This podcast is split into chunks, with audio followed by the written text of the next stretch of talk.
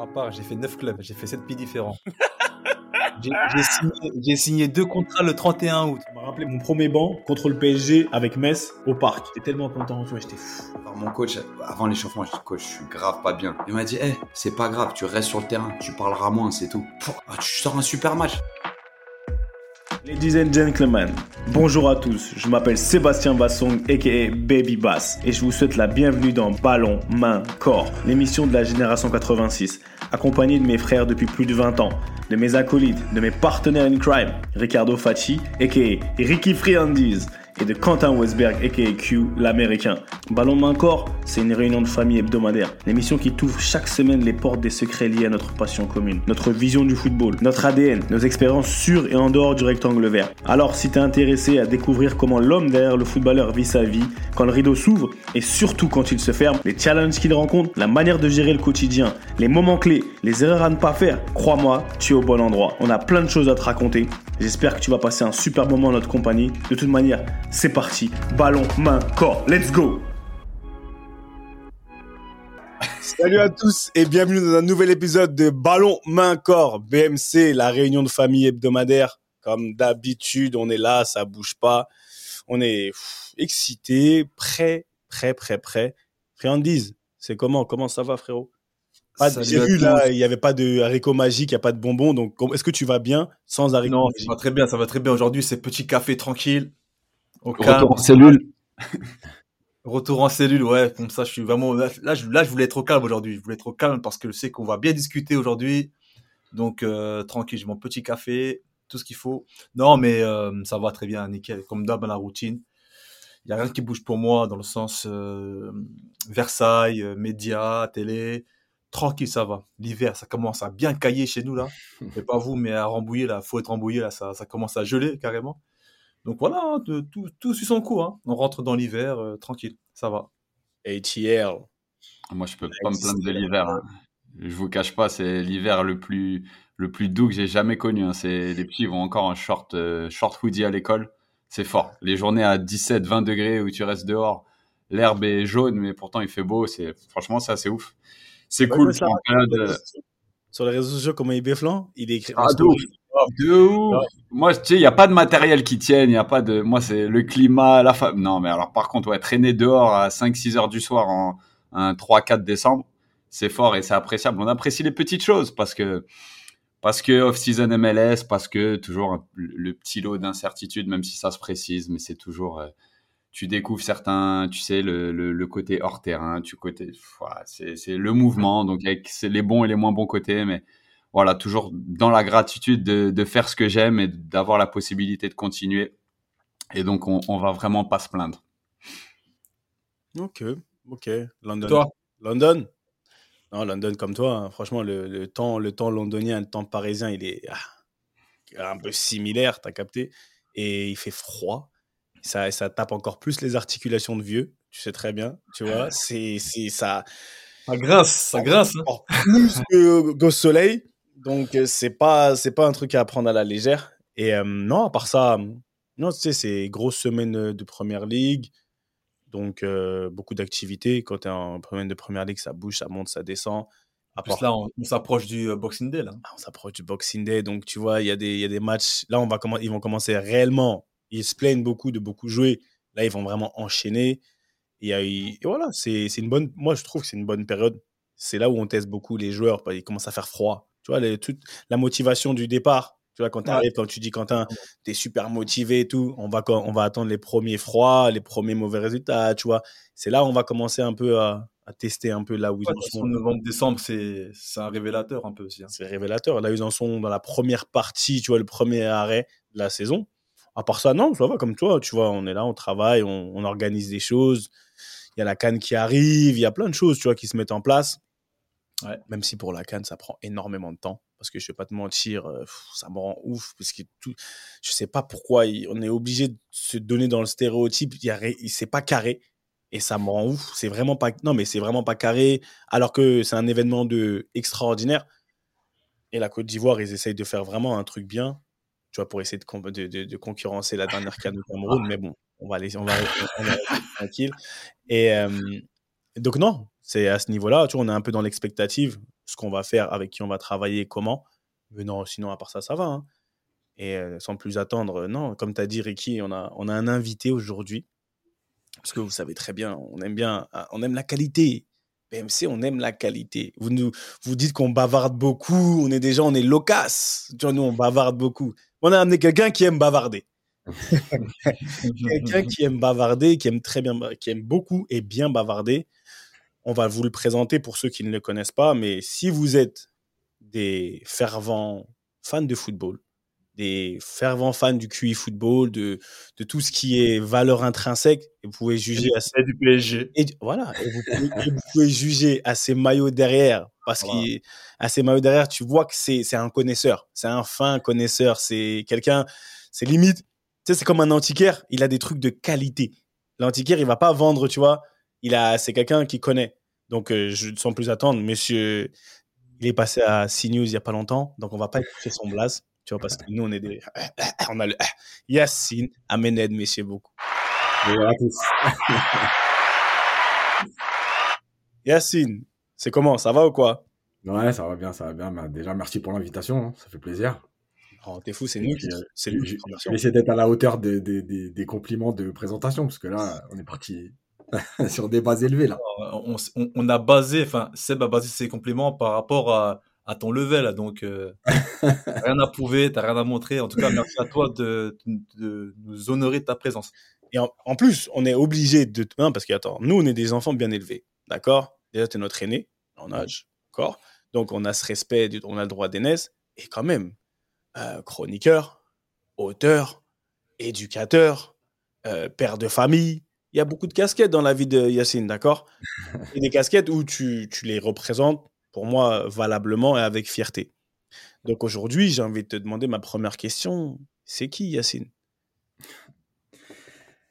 Bah, Yacine, c'est c'est euh, quelqu'un qui a grandi déjà dans le 94, donc région parisienne, euh, qui a joué jusqu'en CFA2, euh, et puis qui, a, qui est éducateur depuis 20 ans, qui a, qui a entraîné euh, Choisy-le-Roi, Lusitano Saint-Maur, qui a passé 4 ans à Vian Gaillard. Quel club euh, en CFA2, excuse-moi? J'ai joué à Chantilly. Chantilly, ok. Ouais. Oh, bien, ok. Euh, et puis, euh, et puis qui a eu deux enfants qui sont grands maintenant. Parce que bientôt, enfin, ma fille elle a 18 ans, mon fils il va avoir 17 ans bientôt. Euh, voilà, qui est parti donc un peu en Haute-Savoie, voir ce- comment ça se passait, et qui est revenu sur la région parisienne. Euh, voilà, qui était à Chartres aussi, euh, en 2018-2019. En effet, en effet. Voilà, Euh, voilà c'est quelqu'un qui aime le foot, qui aime pas forcément ce qu'il y a autour du foot, mais qui aime le foot, le, le, le football le vrai, quoi, le terrain, le jeu, euh, la vie en collectivité quand, quand ça se passe bien, évidemment. Euh, et puis et puis et puis voilà parler de football parce que parce que parce que malgré tout c'est ce que j'aime même si ça n'a pas été mon métier entre guillemets comme vous par exemple mais euh, mais voilà j'aime ça j'aime parler de foot j'aime échanger j'aime aussi échanger parce que euh, parce que je pense que c'est comme ça qu'on se construit c'est pas euh, en ayant des, des des convictions oui mais des certitudes non parce bah, parce qu'à un moment donné on se trompe et quand on échange avec des des, des gens qui ont de la qualité, qui ont des compétences, qui ont une vision. Voilà, ça permet aussi de se remettre en question, d'évoluer, de voir les choses différemment. On a chacun notre parcours. Et il faut essayer de se servir un peu de tout ça pour, pour grandir, même si aujourd'hui, moi, j'ai 47 ans, j'ai un peu plus de vécu que vous déjà et que certaines personnes. Mais même à 47 ans, euh, on apprend toujours de, de, de, de tout le monde, en fait, des jeunes, des anciens, euh, des gens de notre génération, des gens du foot et des gens hors du foot aussi. Donc voilà. Ah, franchement, déjà, tu vois, tu vois, c'est pour ça qu'on était obligé de te vers ton Atalakou jeter les fleurs de la base. Tu vois, t'es là, il a jeté un silence calme. On est là, on est en mode, et je le dis aujourd'hui, on va être en mode discussion, tu vois, et c'est, on a, j'ai plein, on a plein de choses à te demander, enfin, plein de sujets dont on veut discuter parce que, a des fois, on peut, on peut faire un mode, on pose des questions, etc. Mhm. Moi, j'aimerais vraiment qu'on puisse rentrer dans un mode vraiment de, d'échange, comme tu as dit, et tu l'as bien dit, des discussions. Parce que c'est au Mhm. travers, comme tu l'as dit, c'est au travers des échanges je pense que des fois, on peut avoir des prises de conscience et tu vois, des, voilà, des, des, des petits, des petits détails qui vont faire, qui, un petit détail plus un petit détail va faire que ta pensée aujourd'hui, elle va arriver, elle va, tu vas regarder les choses d'un angle différent. Exactement. Donc, c'est un échange vraiment que. D'abord, dis-nous, parce que ça m'intéresse. les maillots derrière. Ouais. Les maillots derrière. On va commencer. tu vas prendre nous, supporters parisiens. Donc, euh, on va se faire un peu plaisir. Ça te rappelle quoi? Pourquoi? Enfin, pourquoi ils sont, ils sont chers à ton cœur comme ça? Et c'est quoi les souvenirs? Qu'est-ce que tu y attaches en fait? C'est quoi, tu vois, l'attachement que tu as à ce, ce type de maillot-là et ce qu'il représente Alors, bah déjà les couleurs, parce que c'est les couleurs historiques du PSG. Il n'y a pas de trucs bariolés, euh, jaune, rose, etc. C'est les vraies couleurs. Celui-là, là, le rouge et bleu, c'est un vrai maillot de la Coupe de France. C'est celui de Vincent Guérin, 1993. Euh, L'autre, c'est un ancien maillot, donc euh, époque 84-85, Canal plus RTL. Euh, et celui-là, c'est euh, la dernière saison de Safet Suzik. Ouais. Voilà, parce que Safet Suzik. Euh... Pour toi, c'est Voilà, plus du PSG pour toi? De quoi? Euh, Suzic, Suzic. Ouais. Pour toi, c'est le plus gros joueur du PSG Pour moi, ouais, mais après, moi, c'est ma jeunesse aussi. Donc, je, je suis, je suis lucide sur le fait qu'il représente quelque chose pour moi parce que c'était, euh, j'avais euh, 10, 15 ans, euh, 17 ans. Et que, voilà, mais, euh, mais pour moi, oui, parce que, parce que déjà, la durée, la longévité au PSG, elle est énorme. Ouais. Euh, le joueur qu'il était. Euh, voilà, moi, c'est un des premiers joueurs qui m'a fait vraiment rêver, plus numéro 10, etc. La- le style, les chaussettes baissées à l'époque, parce qu'il n'y avait pas obligation de porter des protèges tibia. Ouais. Euh, voilà, ça représente le PSG, les premiers titres, Coupe de France, 82, 83.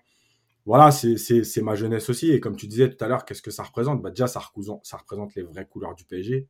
Mais ça représente aussi bah, ma jeunesse, quoi. Quand j'ai commencé à aimer le foot, quand j'ai commencé à aimer le PSG, euh, quand on allait au parc et qu'on était euh, 6000 dans le parc, il n'y avait pas 50 000 personnes, il n'y avait pas de, de touristes. Y avait, on était 6000 et on, avait de la place pour, euh, pour se balader dans le parc. voilà, ça représente tout ça. Euh, et moi, j'y attache de l'importance parce que, parce que même si le club a grandi aujourd'hui, l'histoire d'un club, elle commence toujours quelque part. Et cette histoire-là, il faut jamais l'oublier, même si après, tu franchis des paliers, tu franchis des caps.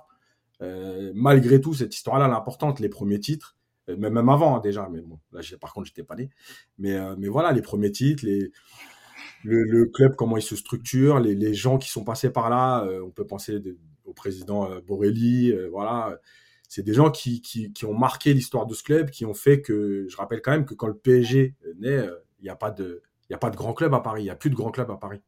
Donc, euh, on est On quand fait une même. tentative avec le Matra Racing et tout ça, mais ça n'a pas marché, quoi. Voilà, mais le Matra Racing, ils viennent après le PSG. Mais le PSG, en fait, il il- quand il redémarre, il y a le PFC qui est en Ligue 1, Ligue 2, enfin, D1, D2 à l'époque, mais qui végète. Et, euh, et en fait, bah, on est quand même la capitale de la France et il n'y a pas de club au haut niveau.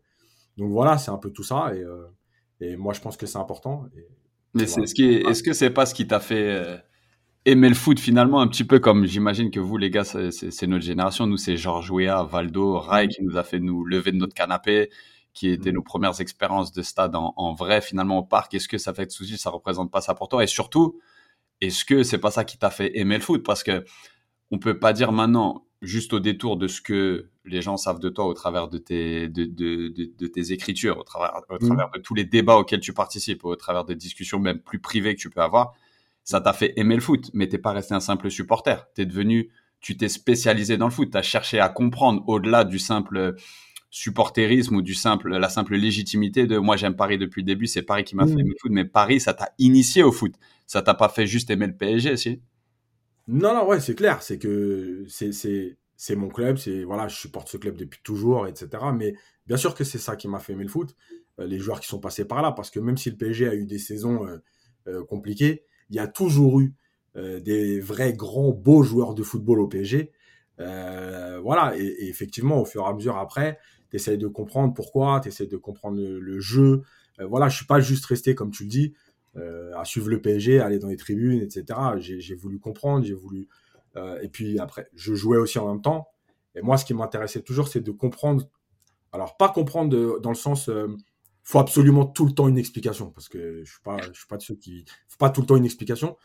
Mais j'aime bien comprendre quand même dans, dans le sens où on va, ce qu'on veut mettre en place, euh, pourquoi, est-ce que ça correspond à ce qu'on est, à ce qu'on veut? Euh, voilà, moi j'ai toujours considéré qu'une équipe, en fait, c'était pas juste un coach qui vient et qui dit euh, voilà les gars, faut jouer comme ça. Voilà, une équipe, c'est les composée de personnalités. Si déjà tu, tu, tu vas pas dans le sens des joueurs que tu as, bah déjà il y a un problème, entre guillemets, tu vois. Si tu peux toujours essayer d'amener un joueur vers toi, mais malgré tout, entre guillemets, si tu as, un coach qui, qui aime le combat, euh, tu vois, on va pas citer de nom, mais qui aime les duels. On peut, hein, de problème. premier- on pourrait, Euh, hein. il y en a plein, il y en a plein.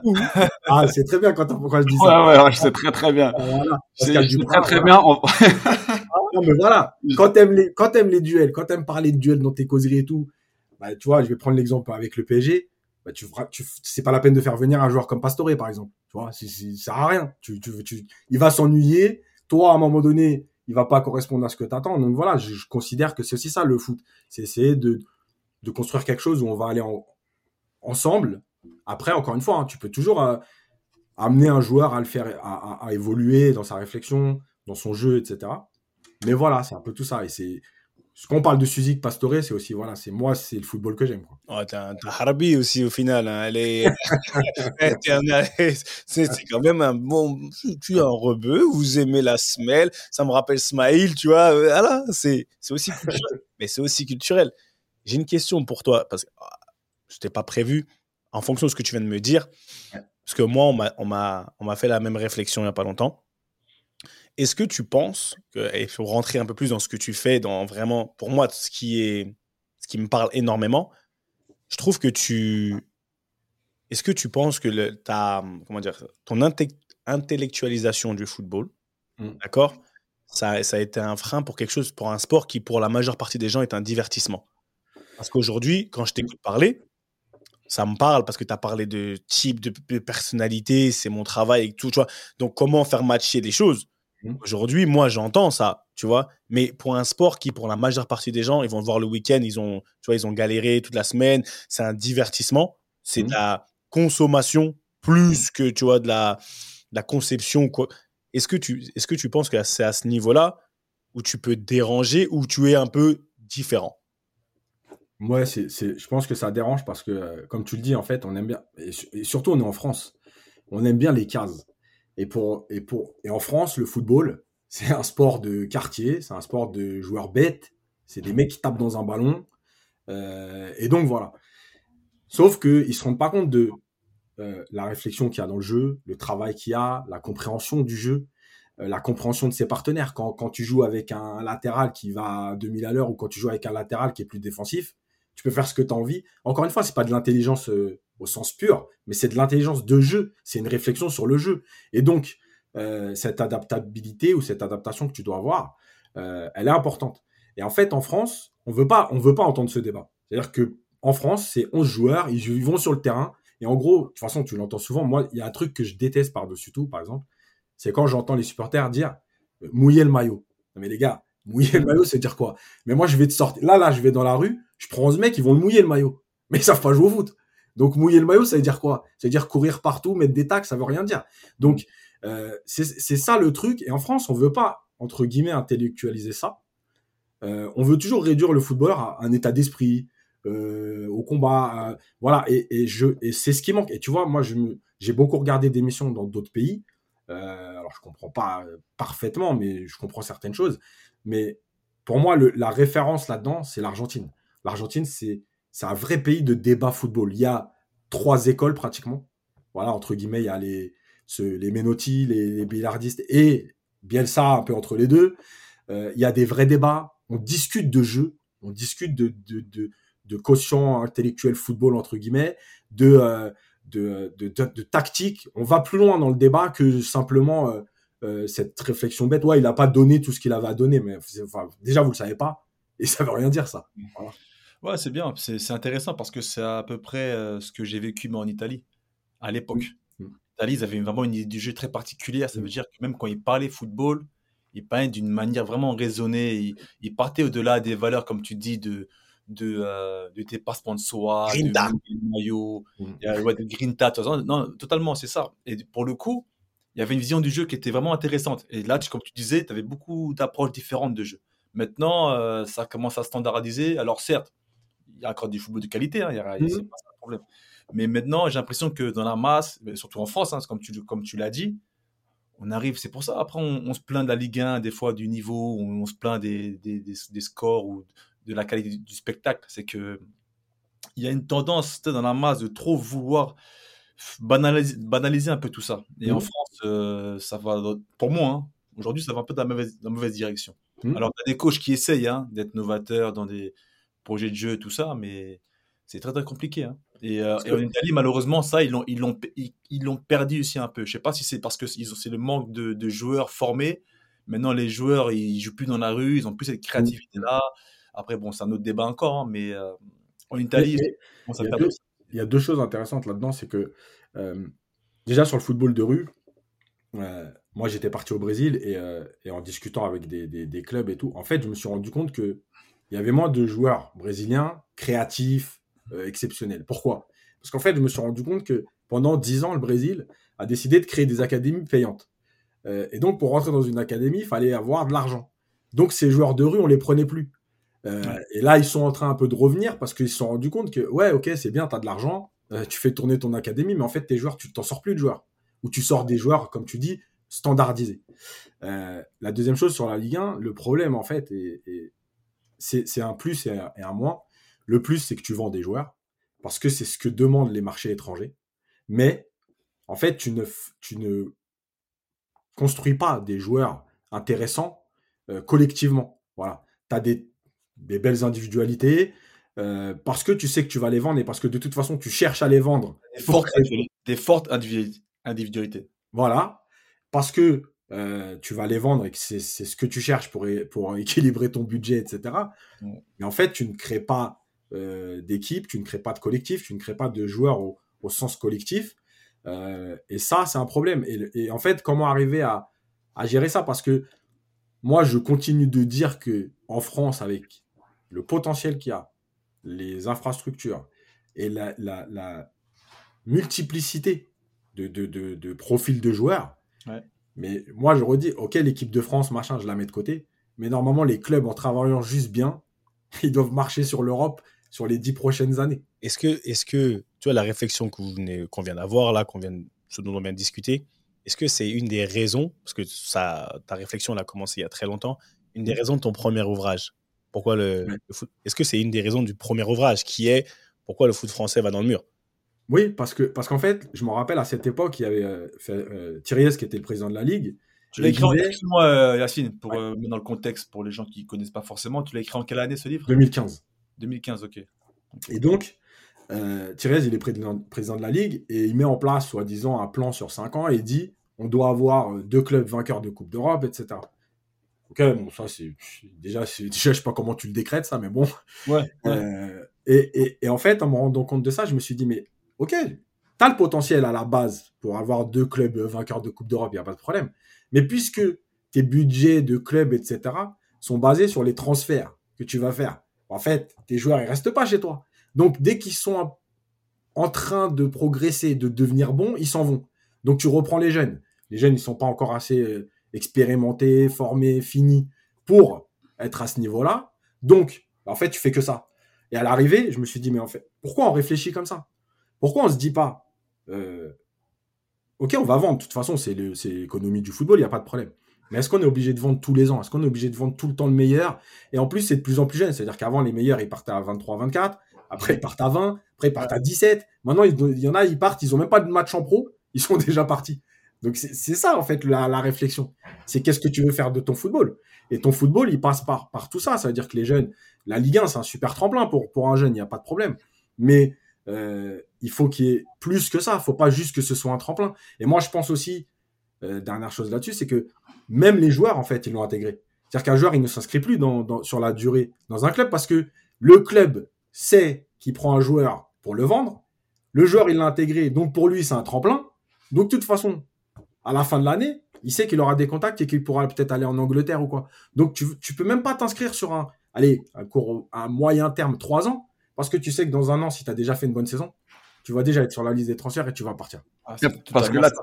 tu parles comme un puriste et on sent, on sent, tu vois, on sent que là, ça, là, on est dans le, là, on est dans ton sujet, tu vois, on est dans, et c'est un truc où là, on attaque par le foot pro pour euh, descendre progressivement. Mais donc, du coup, qui parle foot pro parle centre de formation. Avant même d'arriver au foot amateur, dont tu es, Ouais, expert ou en tout cas le monde dans lequel tu as baigné. Centre de formation aussi, du coup, tu l'as côtoyé euh, à, à, à Evian, mais, mais, mais peu importe. Est-ce que du coup, et c'est un truc, c'est un sujet qu'on qu'on qu'on a souvent, euh, qu'on a souvent évoqué nous. C'est à un moment donné en centre de formation, t'es plus dans la formation de de bonhomme, tu es dans la formation des deux, trois joueurs qui potentiellement vont exploser en pro rapidement et vont être ces valeurs marchandes du coup dans la transmission, du coup dans la valeur, du coup dans la transmission de code et de culture, bah en fait, t'appauvris les clubs. Bah, bien sûr. Parce que euh, moi, j'ai toujours vu la formation, en fait, peut-être que je me trompe, hein, mais, mais moi, pour moi, la formation, c'est quoi?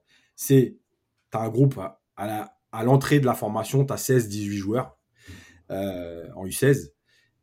L'objectif de ça, c'est d'emmener chaque joueur vers le plus haut de ce que son potentiel, entre guillemets, même si j'avais vu votre émission euh, RIP, on va éviter de parler de potentiel pour pas se faire taper dessus, mais euh, potentiel, voilà, ce que ton potentiel peut t'amener le plus haut. C'est-à-dire qu'il y en a qui s'arrêteront en National 3, il y en a qui auront le niveau pour aller en Ligue 2, il y en a qui auront en Ligue 1, il y aura le niveau Ligue des Champions. Le problème, c'est que comme tu dis, en France, comme on fait du business sur les, jeunes et les transferts, bah, dès qu'on dit, tiens, ces deux-là, ils sont forts, on va miser sur eux, les autres, ils vont accompagner, en fait. Ils sont là pour faire le nombre le week-end. Mais en fait, on s'en fout. Euh, le mec qui joue 6, s'il est pas bon, tu le mettrais latéral droit, ce serait pareil. Euh, moi, je vois pas le foot comme ça. C'est-à-dire que moi, je vois un groupe de 16. Euh, et en plus, par expérience, si on prenait un peu le temps, des fois, tu as un mec en U16 qui est un peu à la limite. Et bizarrement, en U17, allez, à l'entrée des 18, il passe un peu devant tout le monde parce que chacun a son rythme de progression, chacun a une maturité plus ou moins tardive. et puis, des fois, tu tombes sur un coach aussi, ça passe pas. Voilà, ça passe pas. Et puis l'année prochaine, l'année d'après, quoi, tu passes sur un coach où ça passe. Et d'un coup, tu te révèles, tu joues mieux, tu es libéré, euh, tu es plus en confiance, etc. Donc, euh, c'est nous qui nous limitons nous-mêmes. Et moi, j'avais eu cette discussion parce qu'on, tu sais, c'est souvent le, la fin. On va commencer, tu vois, on va parler des stats. Euh, il y a deux joueurs par, par, par année de formation qui sortent. En fait, ça, c'est une moyenne. Mais en fait, c'est devenu une norme. C'est-à-dire que si tu en sors deux, tu as fait le travail. Mais moi, en fait, moi, c'est pas ça mon but.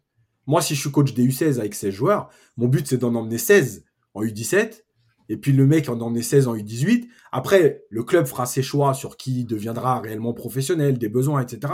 Mais ça veut dire quoi? Ça veut dire qu'on se limite à deux. Dès que j'ai fait deux, j'ai fait mon travail. Qu'est-ce qui m'interdit d'en former 6 ou 7 de très haut niveau? Bah rien. Donc les mecs, en fait, c'est aussi de la feignantise. C'est-à-dire, deux, c'est la moyenne. Ok, là, j'ai deux cracks. Vas-y, c'est parti, je vais miser sur eux. Tu l'as constaté ou tu, euh, ou tu le spécules comme ça? Ouais, mais qu'est-ce que justifie aussi? je constate. Ouais. au hein? on est là, en fait, tu fais des constats. Moi, j'ai pas de problème avec les constats. Et je pense que si je suis un peu objectif, je vais faire les mêmes que toi. Mmh. D'accord? Mais pour apporter une certaine plus-value à l'auditeur et à celui qui regarde, mmh. moi, j'aime aller dans le OK, on fait un constat. Maintenant, mmh. réfléchissons comme toi, tu aimes bien intellectualiser. Qu'est-ce qui fait qu'aujourd'hui, bah, on va se limiter à ça. La fainéantise de l'être humain, en général, cette complaisance dans le fait que tu accuses, j'aime pas, peut-être que c'est la France, en France, moi je le dis, je vis en Angleterre, on n'aime pas trop se faire mal, d'accord? La, la, culture de, de l'effort et du travail, de, tu vois, ce truc de aller sur chercher plus haut. Mais aujourd'hui, toi, en tant qu'expert de ce domaine, comment tu vas justifier et quelles solutions t'apportes Parce que donner des, faire des constats, c'est bien, mais moi, ouais. orienter solutions, on fait comment? Alors, les solutions, déjà, il y, a une partie de la solution, elle passe par le comportement. Ça veut dire que euh, quand tu as un responsable technique, moi je suis éducateur U16, mon responsable, il peut pas juste venir me dire le lundi matin, tu as perdu 3-1. Je m'en fous de ça. Je, sais que j'ai perdu 3-1. Mais est-ce que tu es venu voir le match? Est-ce qu'on peut discuter du match? Qu'est-ce qui s'est passé dans le match? Est-ce que mes joueurs ont été bons? Est-ce qu'on a mis Est-ce que ça correspond au principe de jeu qu'on essaye de développer? Est-ce que euh, euh, il y a des joueurs qui progressent? Tu les as vus en septembre, on est au mois d'octobre tu viens les revoir. Est-ce que tu penses que c'est mieux? Est-ce que tu penses que là, on n'est pas dans la bonne direction? Est-ce que tu as, remarqué des joueurs qui ont progressé? Maintenant, le mec qui vient et qui te dit, tu as perdu 3-1, mais je vais faire quoi avec lui, moi? Donc, en fait, en fait, le problème, c'est ça, c'est une première partie du problème qui fait partie de la solution. La solution, c'est que les directeurs techniques arrêtent de regarder que les résultats et viennent voir les matchs le week-end. Alors, tu vas en bouffer du match. Hein. Tu vas regarder 5, 6, 7 matchs de, de tes jeunes euh, le samedi, dimanche, mais ça fait partie du job. Voilà, ça, c'est la première chose. La deuxième chose, c'est qu'il faut travailler aussi sur les éducateurs. C'est-à-dire qu'il faut arrêter de. Euh, ça rejoint ce que je dis en premier, mais il faut arrêter de faire croire à un éducateur qu'il est bon parce qu'il est troisième du, championnat U17 national. La fameuse championnite. Exactement. L'éducateur, il est bon quand euh, il fait progresser ses joueurs, quand euh, il a peut-être même, tu sais, changé un joueur de poste parce qu'il se dit, tiens, il y a quelque chose, je pense qu'il serait mieux là changer un joueur de poste pour le faire progresser. C'est-à-dire que demain, euh, ton attaquant, il commence à faire mal à la tête parce que euh, euh, il marque tous les buts et il se prend pour le meilleur. Bah, tu vas le faire descendre un peu au milieu, tu vas lui expliquer que le football, c'est pas que lui. Parce que s'il marque des buts, c'est parce que les autres derrière, ils font le taf. C'est des petits trucs. Mais pour ça, il faut avoir le temps, il faut prendre le temps, il faut avoir du recul. Et je crois que ça, c'est quelque chose qui manque vraiment. et ça, c'est dans le comportement. La dernière chose, c'est que je pense qu'il faut arrêter en fait avec les, les stats et les normes. Il n'y a pas de normes. Il n'y a pas de euh, parce que tu as formé. Euh, on sort deux joueurs par an, on est, on est dans les clous, c'est bien. Non, c'est, on s'en fout. Peut-être qu'à l'année prochaine, je vais en sortir qu'un. Mais qu'est-ce qui m'interdit d'en sortir six? Mais pour ça, il faut que je travaille. Et il y a une chose, par exemple, moi que j'aime bien, euh, qu'a mis en place l'Ajax sur tout ça, c'est le changement des éducateurs. Parce que moi, je pense que malgré tout, on est tous des êtres humains. Donc, l'éducateur, quand il commence à vivre un truc avec un groupe, bah, bouger le groupe, c'est compliqué. et pourtant, bah, peut-être que moi, il y a un mec que je mets remplaçant. Si on change d'éducateur en cours de saison, ce joueur-là, il va être titulaire parce qu'il correspond peut-être plus à la vision du coach. Parce que voilà. Et le fait de le mettre titulaire, bah, il va se révéler. Donc, je pense qu'il y, y, y a, plein de choses comme ça. Et la, et la dernière chose qui rejoindra ce que je dis là, c'est qu'en fait, les clubs, faut qu'ils dans les clubs, il faut qu'on arrête de travailler chacun de notre côté. C'est-à-dire que l'éducateur U16, tu as l'impression qu'il est éducateur des U16, euh, que U16 l'éducateur U17, machin. Ok, tout le monde a du travail, c'est du travail. Mais il doit y avoir des échanges, des passerelles. Euh, tu es, éducateur d'un club. Et c'est pour ça, encore une fois, que l'idée de l'Ajax de changer de, catégorie en cours de saison, je trouve ça intéressant parce que déjà, ça veut dire que tout le monde est capable de, rester dans les principes que met en place l'Ajax.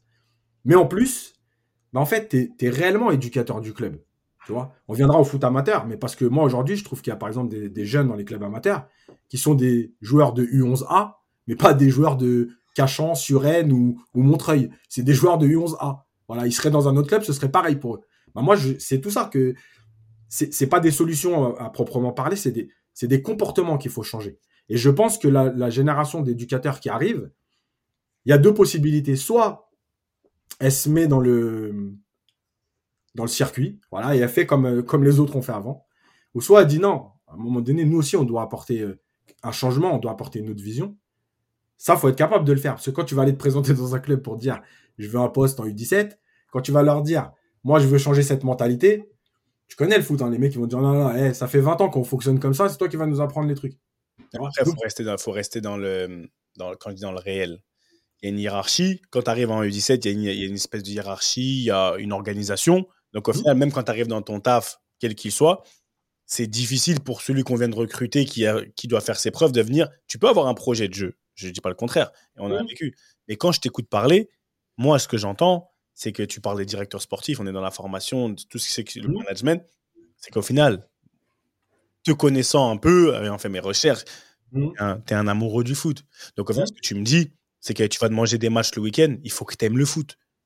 Il ah bah ouais. Au final, faut que Non, mais parce que le mec qui vient pas, qui vient, qui, qui, regarde les résultats, qui est très pragmatique, qui est business oriented, tu vois, qui veut mmh. business, résultat, fin des fins, la solution que moi je vois, c'est que quand tu recrutes des gens, que tu mets à la tête d'une organisation, il faut qu'ils aiment le foot. Mais c'est ça le problème. Mais ça, c'est un des problèmes parce que, tu vois, on voit beaucoup. Moi, c'est alors, c'est pas un combat parce que, parce qu'encore une fois, je le répète, quand moi j'ai fait mes formations, pour moi, j'aime pas. Il n'y a pas de combat entre les pros et les amateurs. Tu vois, ceux qui ont été joueurs pros et, et ceux qui ont été amateurs. Il n'y a pas de combat. On s'entend super bien, on s'entraide et tout. Il y a un combat dans le sens où les clubs euh, on crée un peu cette, euh, barrière. Ça veut dire que on prend des anciens pros sous prétexte qu'ils ont été anciens pros. Mais justement, il y a plein d'anciens pros, faut dire la vérité. Euh, comme tu dis, faut aimer le foot. Mais il y a plein d'anciens pros qui sont aujourd'hui responsables de centres d'information, parce qu'en fait, il faut avoir, faut avoir un salaire et que c'est une porte. Et puis voilà, il y a plein d'anciens pros qui vont au diplôme. Les mecs, pendant, que tu passes les diplômes avec eux, ils te disent, je passe mon diplôme. Franchement, j'ai pas envie d'entraîner. Je passe mon diplôme, on sait jamais au cas où je suis en galère. Tu vois? C'est ça, ça, en fait le truc. Mais, mais là, on touché, tu l'as touché du doigt et c'est un combat que tu mènes, que on l'a, on l'a tous et c'est une histoire de, enfin je sais pas moi, au bout d'un moment et ça c'est gros. Pour moi, c'est une histoire de, une histoire de mentalité. Ça veut dire qu'aujourd'hui, comme tu parlais de cases, hmm. de cases dans lesquelles on accepte d'être mise. Et moi, c'est mon, je, le dis assez ici. Ouais, c'est pourquoi t'entraînes pas? Parce que j'ai pas envie, frère.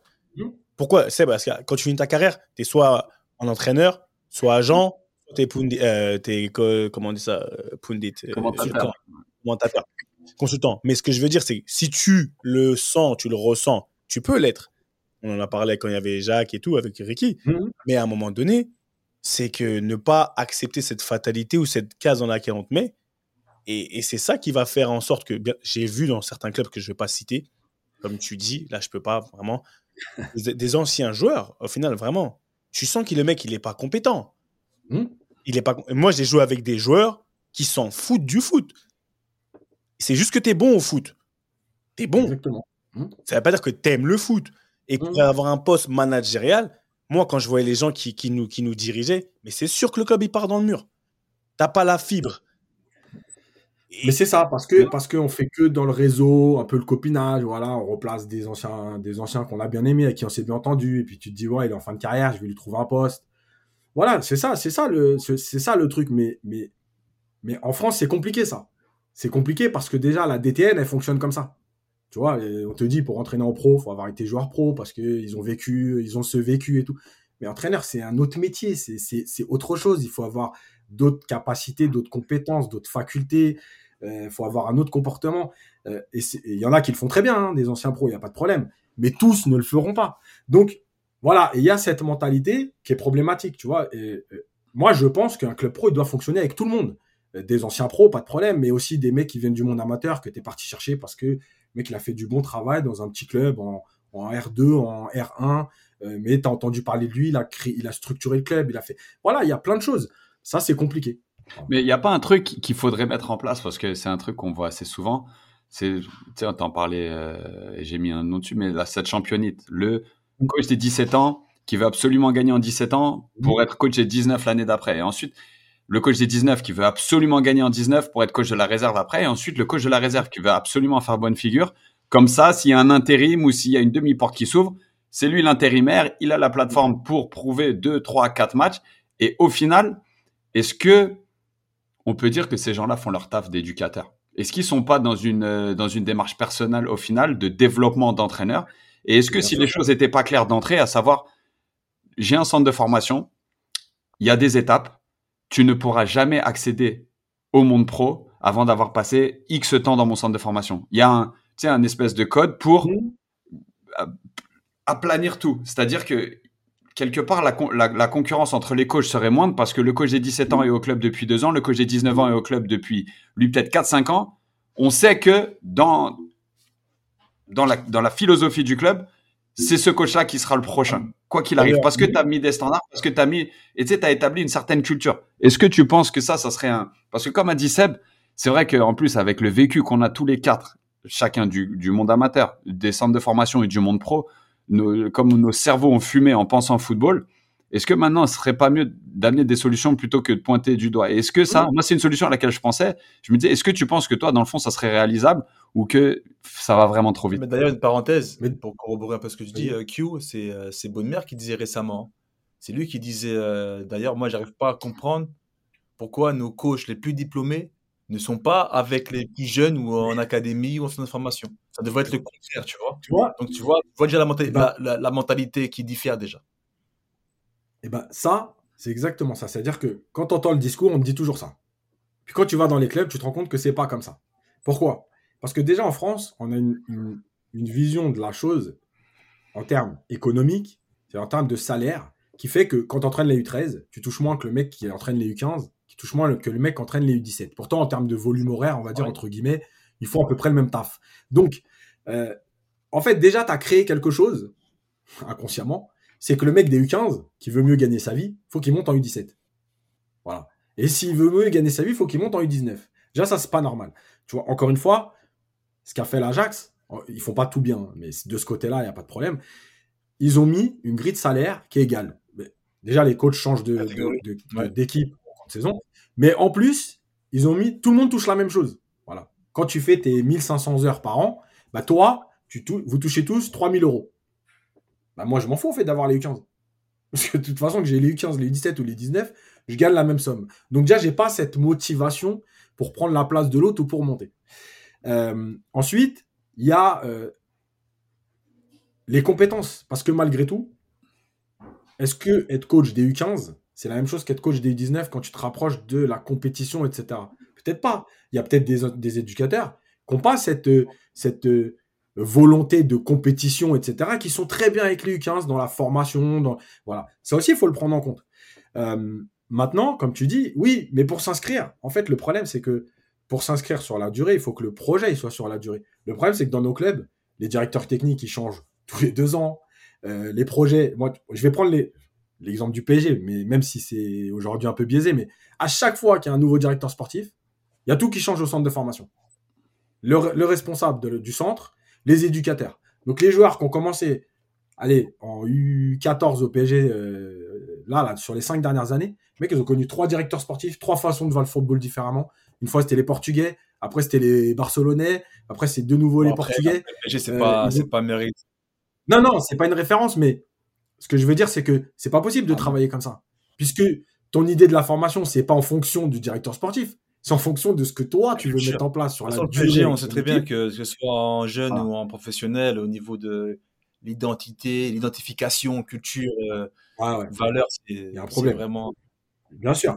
Et quand tu vas voir les, les, clubs, moi je vais souvent voir les matchs des U17, U19, etc., les clubs pro quand ils viennent sur la région parisienne, moi je vois pas de, réelle différence entre euh, Rennes, euh, Lille et, et Lyon. Pas de, enfin Lyon peut-être un peu, mais encore c'est un peu moins qu'avant. Mais je vois pas de différence de style de jeu. Je vois pas quelque chose de marqué club. Je vois pas un, truc où se dire, nous on veut travailler dans ce sens-là, on va faire ça. Donc est-ce que euh, les éducateurs, parce qu'ils ils, s'inscrivent pas sur la durée, ça c'est un problème. Les salaires, c'est un problème. Les, la hiérarchie, c'est un problème. Et je termine sur ce que disait Ricardo, c'est cette histoire de les meilleurs, ils doivent être en bas. En fait, les meilleurs, ils y vont jamais en bas. Je pas y aller parce que parce qu'en bas tu touches pas beaucoup et que et que c'est pas le même travail donc voilà c'est il y a une mentalité à revoir globale maintenant évidemment que euh, Mathieu Bonnemer ce qu'il dit bon j'ai la chance d'échanger avec lui et tout et quand tu vois comment travaille le Havre aujourd'hui ça a l'air de prendre cette direction mm. euh, son discours il est enfin il y a rien à dire après il faudra voir est-ce que tu peux l'installer sur la durée aussi parce que c'est facile de parler même moi hein, je parle je parle mais c'est toujours pareil hein, quand tu quand es dans, dans, les mains dans le cambouis. Euh. Et c'est pour ça qu'on parle de on parle vraiment de solution, tu vois. Mais il y a un mot qui revient depuis tout à l'heure. Il y a un mot, un, statut éducateur. Mm. D'accord? Aujourd'hui, on parle là, on est dans le mode formation et on va basculer un peu vers euh, le monde amateur parce que pour moi, l'éducateur, il est dans le monde pro mm. comme il est dans le monde amateur. Mm. Éducateur.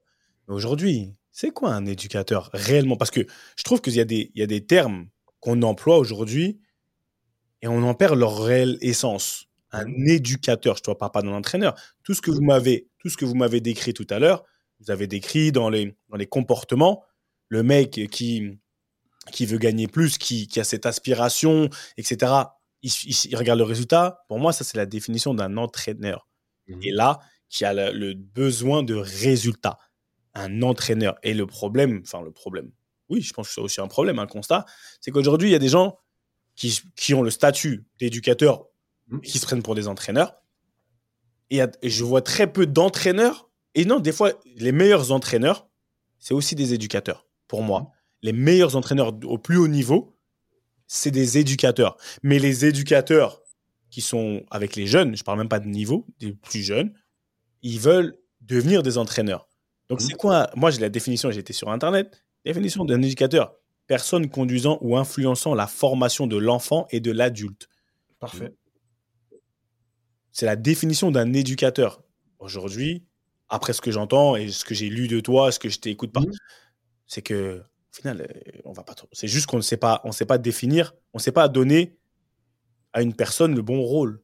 Et des gens, ils sont pas faits pour être éducateurs parce qu'ils n'ont pas cette mmh. là donc, je sais pas, moi, t'en penses, non, moi, penses quoi? Je Moi, je pense que, avec mon l'œil que j'ai aujourd'hui, hein, moi qui suis un peu euh, entre les deux, qui, qui suis en transition, qui justement qui rentre dans, dans ce cursus-là, je pense que c'est bien défini. Hein. Je pense que maintenant, je pense que les, les éducateurs, les, les, entraîneurs, savent clairement identifier qu'est-ce qu'un éducateur et un entraîneur. Et euh, moi, en étant sur Versailles, je le vois vraiment, sincèrement. Moi, je suis là, je suis clairement dans le milieu amateur associatif et je vois comment ça se travaille à Versailles. Et quand je vois justement ce terme d'éducateur, je les vois au quotidien et je vois qu'ils arrivent, ils cernent quand même cette définition-là et ils complètent, hein, ils définissent totalement cette définition-là. Ils sont vraiment bons dans ce qu'ils font. En matière d'éducation. Enfin, moi, après, moi, je parle de ce que je vois et de que je peux, que je peux toucher. Et même aux alentours, hein, parce que même quand j'entends des. Tu sais à quoi, tu sais à quoi je compare un, éducateur? Pour moi, un éducateur, c'est comme quand on est, on, on est au quartier et tu as le, t'as le grand qui vient à la MJC ou tu vois, qui vient t'aider à te développer, un soutien. Ouais. Pour moi, un, comme je vois un éducateur, c'est quelqu'un, c'est limite une extension de l'éducation qu'il y a à la maison. Totalement. Tu vois? Totalement. Et c'est. oh, On peut, on peut y, on peut y, comment dire, s'y accrocher le, accrocher le football, comme tu peux le faire dans le social. Pour moi, l'éducateur, il a une fibre. Après, tu préfères le. Tu as une, une- comme une facilité pour le football, c'est un vecteur. Mais la fibre éducative, tout le monde ne peut pas être euh, enseignant à l'école. Tout le monde ne peut pas être enseignant en primaire. C'est pas comme pareil que d'enseigner en, en- en- en fac de droit, etc. Après, après dans, dans, dans, le, dans le football, dans le domaine strictement footballistique, quand tu parles d'éducateur de, de foot, bon, Yacine, dis-moi si je me trompe, parce que là, tu es plus à même à, à savoir, c'est c'est le mec qui Ouais. va t'éduquer au football. Ça veut dire c'est le mec qui va t'expliquer comment faire une passe. C'est le mec qui va t'expliquer comment te déplacer sur le terrain. Tu sais, c'est vraiment les bases. Et comme tu dis, un coach, c'est pas forcément le meilleur éducateur et vice-versa, parce qu'il y a un coach, comme tu as dit, un, un entraîneur, il est là pour te coacher, il est là pour gagner. Il est là pour tu es censé être prêt, on va dire techniquement, physiquement, mentalement, pour gagner des matchs. Ça, c'est un entraîneur, en pro, même en, même en amateur, en senior en tout cas. Mais un éducateur, c'est un mec qui doit t'apprendre la, la vie du foot. Ok, il t'apprend à serrer la main quand tu quittes le terrain, quand tu rentres, t'apprends à bien te tenir, arriver à l'heure. Il va, il va être vraiment focalisé sur, sur ce truc-là. Et après, Ouais, donc pas que le foot. Il est dans la transmission aussi. il y a les deux. Non, il y a, les deux. Sa responsabilité, elle est beaucoup plus large. Bien parce sûr. que. Ce que, ce que tu dis, et c'est super que tu soulignes un, un- un club que, que toi tu côtoies au quotidien, et pour dire, parce qu'il y, a- il y a des endroits où ça travaille bien. Il y a des, mais en fait, le truc, c'est que la gratification, elle est super delayed, elle est super euh, déportée dans le temps. C'est-à-dire que on te le dit rarement, et en fait, t'en récu- récupères, enfin, t'en, t'en récoltes rarement les, les semences finalement, parce que c'est ça le plus dur. C'est la gratification instantanée. Tu veux tout avoir tout de suite. Tu veux qu'on dise que tu travailles bien pour, tu vois, il y a le paradoxe de tu formes, tu développes et des footballeurs et des gamins. Et t'as de l'autre côté, t'as mon club a besoin de, lumière. Mon équipe a besoin de lumière. J'ai formé des joueurs qui vont dans des centres de formation. Et il est là le paradoxe. Et en fait, il est. Est-ce que c'est pas la responsabilité des éducateurs? C'est là où on laisse même pas parler Yacine parce que là, tu il a toutes les réponses, tu vois. Mais c'est un truc aussi où nous, ça nous tient énormément à cœur parce que combien on a été nous marqués par des, des putains de bons éducateurs. Moi, je parle encore à mes éducateurs que j'avais à 8 ans, à 10 ans, à 12 ans. C'est un truc où, comme un bon professeur, ils te font aimer une matière, ils te font aimer un sport, mais tu te dis pas, mais moi, cet éducateur, il m'a appris, il m'a appris à jouer haut ou il m'a appris à relancer court. Cet éducateur, en fait, il m'a appris à kiffer le foot, à kiffer l'équipe. Mm. à- à- en fait, j'ai un ressenti de cette personne. Je me rappelle rien de technique. Je me rappelle de tout le, le feeling qui était, je vais être à tous les entraînements avec ce coach. Il m'a donné envie de revenir. Yacine, vas-y, parle, parce que là, nous, on commence à être trop bas. Mais nous, d'accord. C'est bon, les gars. Vas-y. c'est ça, c'est c'est ça les échanges. Euh, mais moi, je pense qu'en fait, vous avez, vous avez dit la majorité, c'est-à-dire que l'éducateur dans un club de foot, il fait les deux. Il a le côté éducation, c'est-à-dire vie en collectivité, respect des horaires, respect des adultes, respect des adversaires, respect de son entraîneur, euh, respect de, de, de, de- de- du matériel. Voilà, c'est l'éducation, ça. Euh, et puis, il est éducateur football. Et quand je vais dire éducateur football, moi, c'est là vraiment que je pense qu'il y a, aussi un vrai problème. Moi, quand je vois des, mecs sur le bord de touche, le banc de touche, le samedi en U13, hurler sur un gamin euh, qui a raté une passe, applique-toi. Je vais lui dire, mais. Non, mais en fait, c'est ça. T'es venu. Non, mais parce que c'est pas la peine de venir. Je mets un parent, il va dire la même chose. Toi, ton travail, c'est quoi? C'est de, de voir pourquoi le gamin il rate la passe et lui dire est-ce que tu as choisi le bon pied? Est-ce que tu l'as fait trop tôt, trop tard? Est-ce que tu as choisi la bonne zone? Est-ce qu'il n'y avait pas une passe plus importante, mieux à faire? Est-ce que tu étais bien orienté sur ta prise de balle? Ça, c'est mon travail d'éducateur football. Et le travail d'éducation, comme on a dit tout à l'heure, sur les horaires. Et la différence avec l'entraîneur, c'est que, en fait, l'entraîneur, il va jouer les matchs pour les gagner, que pour les gagner. Moi, je joue les matchs pour les gagner, mais si je le perds, j'ai assez de recul pour me dire pourquoi on l'a perdu. Voilà. C'est pas grave. C'est, pas un drame. Moi, déjà, déjà, il y a- un truc que, je veux remettre en place, c'est que cette histoire de la culture de la gagne. Alors, je veux bien, il n'y a pas de problème. Il y a quand même des mecs qui ont un peu des niveaux différents, des curseurs un peu différent. Malgré tout, moi, je connais très, très, très peu de mecs qui rentrent sur un terrain. Alors là, je parle à tous les niveaux, hein, en five, en pro, en salle, dans ton quartier, qui rentrent sur un terrain, un terrain et dire, genre, à la foot de perdre, moi. Moi, je veux mettre des petits ponts aujourd'hui. Je n'ai pratiquement pas connu de ma vie. Moi, j'ai connu que des mecs quand tu joues au foot, avec les mecs de ton quartier. Là, il est comme ça. Mais tu vois, j'en ai très peu connu. Quand tu joues même avec les mecs de ton quartier, tu perds, t'es énervé à la fin, même si tu te calmes vite parce que c'est tes potes. Mais t'es énervé, t'aimes pas perdre. Donc déjà, la culture de la gagne, moi, je sais pas ce que ça veut dire. Tout le monde joue pour gagner. Quand tu joues, à partir du moment où il y a un match, il y a deux équipes qui s'affrontent, tu joues pour gagner. Après, nous, notre travail, c'est pas de dire euh, on doit que gagner. Parce qu'on doit que gagner, ça va rien dire. Et en plus de ça, tu peux le faire de n'importe quelle façon. Moi, mon travail, c'est de dire voilà. Pourquoi? Tac, voilà. Ta relance. T'as vu, t'es, es venu demander le ballon. Tu n'as même pas vu ce qui se passait dans ton dos. C'est normal que tu perdes le ballon.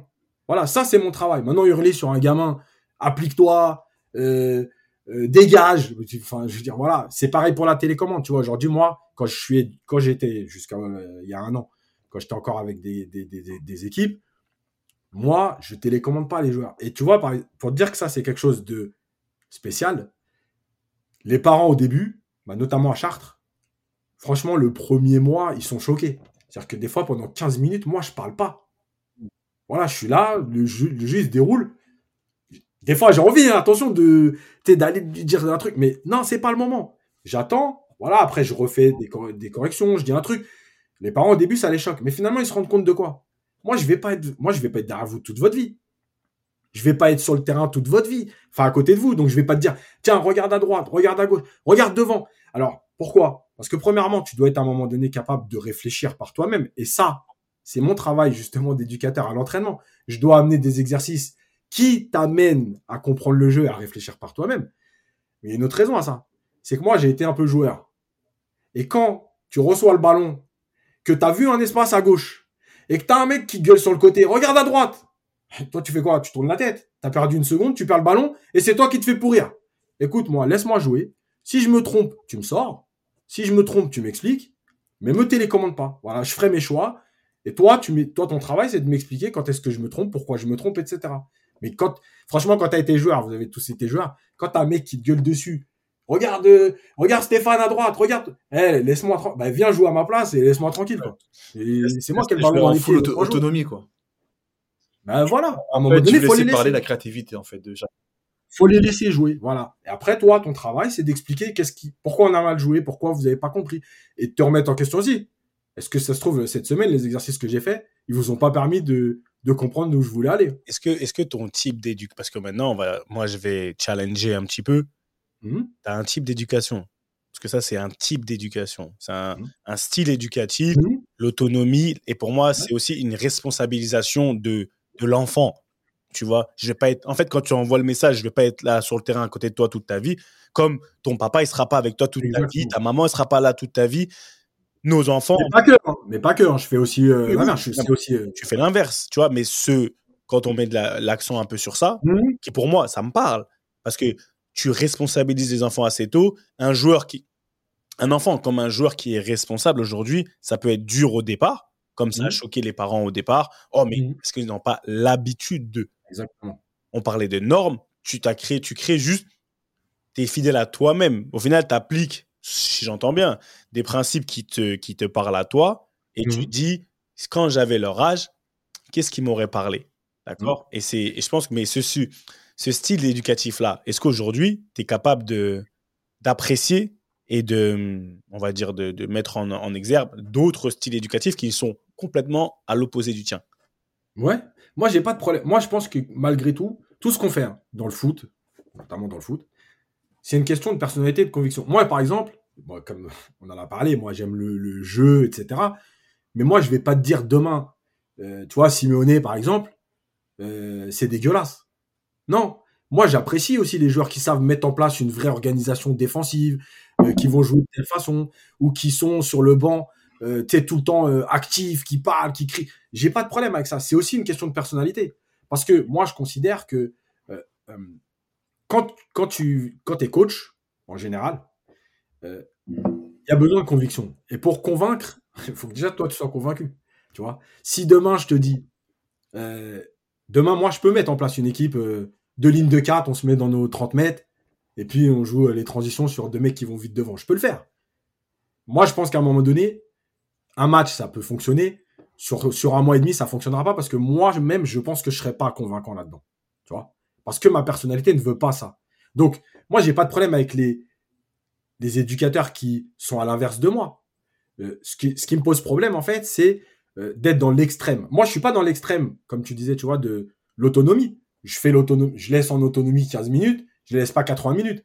Euh, à un moment donné, je vais reprendre la main. Euh, si je veux un peu de, de, de, de, les réveiller, je peux passer trois minutes aussi à parler. Par exemple, on, les faire avancer pour défendre en avançant, euh, jouer un peu plus haut. Voilà, bah, peut-être que pendant trois minutes, je vais allez, allez, allez, avance, avance, va le chercher, va le chercher. Voilà, ça, je suis capable de le faire. Je suis capable de faire les deux. Malgré tout, il y a un côté qui est plus important, c'est de laisser quand même une part de responsabilité. Euh, et encore une fois, voilà, je redis, je suis pas contre ceux qui font l'inverse. Je pense qu'il faut pas être dans l'extrême des deux côtés. Parce que, à un moment donné aussi, je pense que malgré tout, quand tu es derrière le joueur tout le temps, tout le temps, tout le temps, en fait, à un moment donné, à un moment donné le joueur, il t'entend plus non plus. Tu vois, Ouais. c'est comme si tu as un parent qui crie tout le temps sur toi. Bon, il t'a crié dessus deux fois. Ça t'a traumatisé. La troisième fois, il crie, tu l'entends plus. La cinquième fois, alors la cinquième fois, t'es, C'est comme les, ça te passe dessus. comme les tartes des darons. Au bout d'un moment, au début, ça fait grave mal. Après, Ah, voilà, après, t'as la, ça y est, tu sais. Après, t'es vacciné. Mais, mais t'évoques un, t'évoques un, un sujet, enfin, en tout cas, t'as, appelé les parents. Parce que là, il y a la vérité Mm. du contexte, c'est que a- juste avant le début de l'émission, tu étais sur CNews pour parler de ce fait divers d'un parent qui tabasse un éducateur. Et dans ton livre, ça prend quand même une grande part. Euh, Mm. tu parlais, j'ai beaucoup, j'ai beaucoup aimé ce que tu disais. Tu as vraiment mentionné énormément le mot obstacle. Mm. Tu peux nous en parler un peu plus, les parents, et pourquoi ils voient des obstacles à tout en fait se dresser dans leur chemin? Ouais, parce que ouais, parce qu'aujourd'hui, malheureusement, euh, l'image du foot fait que euh, on parle beaucoup d'argent et euh, on parle beaucoup des salaires. Donc, évidemment que ce que gagne un joueur de foot, personne, genre, enfin très peu, très peu de gens aujourd'hui qui le gagnent sur la même durée, je parle. Après, tu vas analyser le fait qu'un joueur de foot, il arrête sa carrière à 30, 32, 33. Donc évidemment que de 20 à 30 ans, il n'y a personne qui le touche. Maintenant, quand tu l'allonges sur euh, jusqu'à 60 ans, bon, déjà, on rentre dans des standards un peu plus euh, euh, réels, entre guillemets. Ça, c'est la première chose. La deuxième chose, c'est que on raconte que les belles histoires. Et vous êtes bien le passé pour le savoir, et on a tous connu autour de nous des mecs qui étaient potentiellement des super joueurs, qui allaient arriver, qui étaient U17, champions du monde, machin, puis qui ont disparu de la circulation. Donc, euh, déjà, l'échec, il est important. Il est même plus important que la réussite. Euh, mais, mal- mais malheureusement, toutes ces histoires-là, on les raconte pas. Les joueurs qui sont pas passés pro dans votre, dans votre génération, on sait pas qui c'est. Tu vois? On nous a parlé de Hatem Ben Arfa, on nous parle de voilà. Mais les autres, on sait pas qui c'est. Donc finalement, ces histoires-là, pour le grand public, elles n'existent pas. En gros, dès que tu rentres dans une sorte de formation, les mecs, ils vont réussir. Quoi. Euh, et donc, les parents, bah, c'est l'objectif. Parce que, euh, comme je le dis souvent, c'est malgré tout aujourd'hui le football le moyen le plus simple de gravir l'ascenseur social le plus rapidement Pas le possible. plus simple, Voilà. Et de devenir. le plus rapide. Ouais, le plus le plus rapide. Oui, non, pas le plus simple, je veux dire en termes de travail, mais le, le, le plus simple, ça veut dire l'école. Il faut Plus déjà aller. Voilà, le plus direct. plus Voilà. accessible. Le plus Voilà, le accessible. plus à portée, le plus à portée de main, ou en tout cas le plus, ouais. Voilà. Et donc, ben, ils se disent quoi, ces parents? Ben, On va tous en profiter, on va, on, va, on va vivre de ça, il va gagner beaucoup d'argent, la maison, ceci, cela. Donc, à partir de là, tout devient un obstacle. Ça veut dire que l'éducateur qui sélectionne pas ton, son enfant en, en équipe A, ben, c'est un obstacle. C'est un ennemi. Pourquoi mon fils il joue pas en A? Parce que s'il joue pas en A, évidemment que s'il y a des recruteurs, ils vont pas aller voir l'équipe C. Donc, c'est un problème. Arbitre. Euh, L'arbitre qui siffle pas une faute, c'est un obstacle. Parce que cette faute aurait permis à mon fils de marquer le penalty. Donc, pareil. Euh, ou, ou de marquer d'ailleurs sur l'action si c'est sur lui la faute. Euh, L'adversaire, moi, il faut se balader autour des terrains des tout petits. Moi, j'ai mon neveu qui a, qui a 5 ans et demi. Moi, j'ai déjà entendu tacle-le, rentre-lui dedans. En fait, vous- vous- vous- Découpe-le. Voilà, découpe-le. Bah oui. Donc, tout devient un obstacle. Voilà. Et, et ça crée en fait une frustration, ça crée de la nervosité et ça crée des débordements. Et aujourd'hui, ce qu'on a vu à l'INAS avec euh, le papa qui va demander des explications, voilà, moi je, vais moi je le dis clairement. euh, quand j'étais éducateur, par exemple, à l'ETG, je vais raconter rapidement l'histoire. J'étais euh, responsable de l'école de foot, donc de U6 à U13. Et euh, j'avais une équipe U9. Bon, on remet les choses dans leur contexte. On est en Haute-Savoie, on n'est pas en région parisienne. Donc, euh, Comment t'arrives à 5 Evian 6 bons joueurs. Parce que moi j'aime bien les contextes, j'aime bien les histoires. moi. Comment t'arrives à Evian du coup Toi le Francis? En fait, ma, en fait, ma femme, elle est mutée à Genève. Et du coup, on arrive dans la région et je vais, je signe à Divonne en DH à l'époque, Divonne, R1. Et en fait, euh, bah, l'entraîneur de Divonne, il, est, il, il avait joué à Croix de Savoie. Ouais. Qui me dit, euh, t'habites à côté, tu veux que je parle de toi et tout. Je dis, bah vas-y. Et en fait, j'ai une rencontre avec Pascal Duprat. Je dois entraîner les, enfin, je dois être adjoint des U17 avec Stéphane Bernard, qui était son adjoint à l'époque. Et en fait, au moment où j'arrive, je fais une semaine avec Stéphane Bernard en U17 et euh, le responsable de l'école de foot démissionne. Et moi, j'avais déjà mes diplômes et tout, du coup, je prends le poste et je reste 4 ans. Super. Voilà, voilà. Et donc, pour l'histoire, donc les U9, là, ils- belle petite équipe, belle petite génération et tout. Bon, en U9, honnêtement, ils, mettaient des tartes à tout le monde, c'était pas intéressant. Donc, je me dis, je vais les mettre en dans le championnat U10.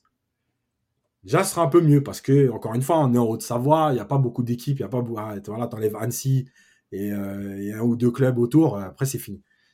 Et là, en fait, moi, je décide de faire monter ces U9. Et le mercredi où je décide de leur dire qu'ils montent, il y a un joueur qui est absent de l'entraînement. Et en plus, il n'a pas prévenu. Donc, je me dis, ce joueur-là, il va passer les deux prochaines semaines en U9. Et après, je le ferai monter. Parce que t'as pas prévenu. Il aurait prévenu à la limite, je suis malade et tout, ok? Mais voilà. Les règles, c'était de prévenir quand tu es absent. Et le lundi, son père, le père du petit vient me voir et il me dit euh, Ouais, euh, il y a tous les joueurs qui sont avec, euh, avec lui, ils sont montés en U10, je comprends pas et tout. Je lui dis Mais ouais, bah ouais, j'ai pris la décision et tout. Et il me dit euh, Mais t'as bien regardé jouer mon fils? Donc moi, je lui dis pas encore que dans 15 jours, j'ai décidé qu'il allait faire, il allait monter, mais puisqu'il n'a pas prévenu, bah, il reste en U9 le temps. de- voilà. Et il me dit, t'as bien regardé jouer mon fils? Je dis, ouais, bah, ouais, je regarde tous les matchs, tous les entraînements, je suis là. et. Il me dit, parce que je crois que t'as pas vu, mon fils, il joue comme un pro. En U9. En U9. Bon, voilà, qu'est-ce que tu... Tu vois ce que je veux dire? Ça veut dire, si je lui réponds méchamment, j'ai dit, bon, déjà, tu es en train de te foutre de ma gueule, parce que déjà, qui joue comme un pro en U9 Déjà, des pros, ils jouent pas comme des pros. alors. Déjà, Mais, euh, voilà. Mais, mais, mais sur assez deux minutes, tu vois. Et ça peut déraper. Donc moi, heureusement, j'ai assez de recul, tu vois, pour les dire, non, mais en fait, c'est pas ça l'histoire. Déjà, il joue pas comme un pro. Maintenant, je vous explique, voilà. nan, nan. Maintenant, si moi, je suis dans le frontal et je lui dis, non, mais de toute façon, c'est pas à toi de venir me demander euh, ce qui se passe. En fait, ça peut, ça peut déraper. Et, et c'est comme ça tout le temps. Tout le temps. Moi, euh, à Cachan, euh, quand j'ai fini à Cachan il y a deux ans, voilà, j'ai des parents qui sont venus me voir en me disant, ouais, pourquoi mon fils, il joue pas là? L'année dernière, il était surclassé. Ah, mais l'année dernière, c'était un autre éducateur. Moi, j'ai décidé de pas surclasser cette année. Voilà, c'est comme ça. Donc, en fait, le truc, c'est que tout le monde, tout le monde est nerveux parce que tout le monde veut que son fils réussisse. Pour réussir, faut être en équipe A. Pour être visible, faut être surclassé parce que dès que tu es surclassé, bah, les mecs, en plus, maintenant, c'est devenu ce que j'appelle les. Alors, il y a les éducateurs Facebook, il y a les parents Facebook, voilà, qui vont t'expliquer sur Facebook Ah, mon fils, il est U9, mais il joue avec les U11A. Tu sais, c'est la fierté et tout. En fait, c'est- plus possible. Mais tu vois, là où, là où les parents, on leur tape dessus et à, à- à raison. Mais malgré tout, encore une fois, et je dis nous parce que je suis éducateur, c'est nous qui avons ouvert les portes. C'est nous qui avons laissé faire. C'est nous qui avons laissé faire en, en laissant les parents venir discuter avec nous. C'est nous qui avons laissé faire, justement, en privilégiant certains gamins et envoyer le message que euh, quand tu es un bon joueur, voilà, machin, nous, on, te- on, te fait grandir. Vas-y, je vais te présenter un agent, parce que tout le monde parle. Donc, en fait, c'est nous qui avons ouvert des portes aussi au comportement des parents. ça, non, non, non, non, Eh, non, Non, non, Eh, les gens, ils, ils font ce qu'ils peuvent, ce qu'ils savent qu'ils peuvent faire. Les gens, ils Mais bien sûr, mais bien sûr. En fait, il y a personne aujourd'hui. On dit ouais, lui il m'a fait la misère ou j'en sais pas dans n'importe quelle situation. Personne ne te fait ce qu'il sait pas qu'il peut pas te faire. Ça veut dire et à partir de là, et tu parles d'éducateur et c'est euh, j'aime beaucoup ce prisme que tu prends parce que à un moment donné, les éducateurs qui sont dans bon, en région, on va dire en région parisienne ou partout aujourd'hui, c'est c'est populaire le football, c'est un, sport populaire. Mhm. Pour moi, hein, pour être un bon éducateur, il faut que tu connais euh, read the room. Ça veut dire que tu dois savoir dans quel environnement tu es. On parle d'un environnement populaire.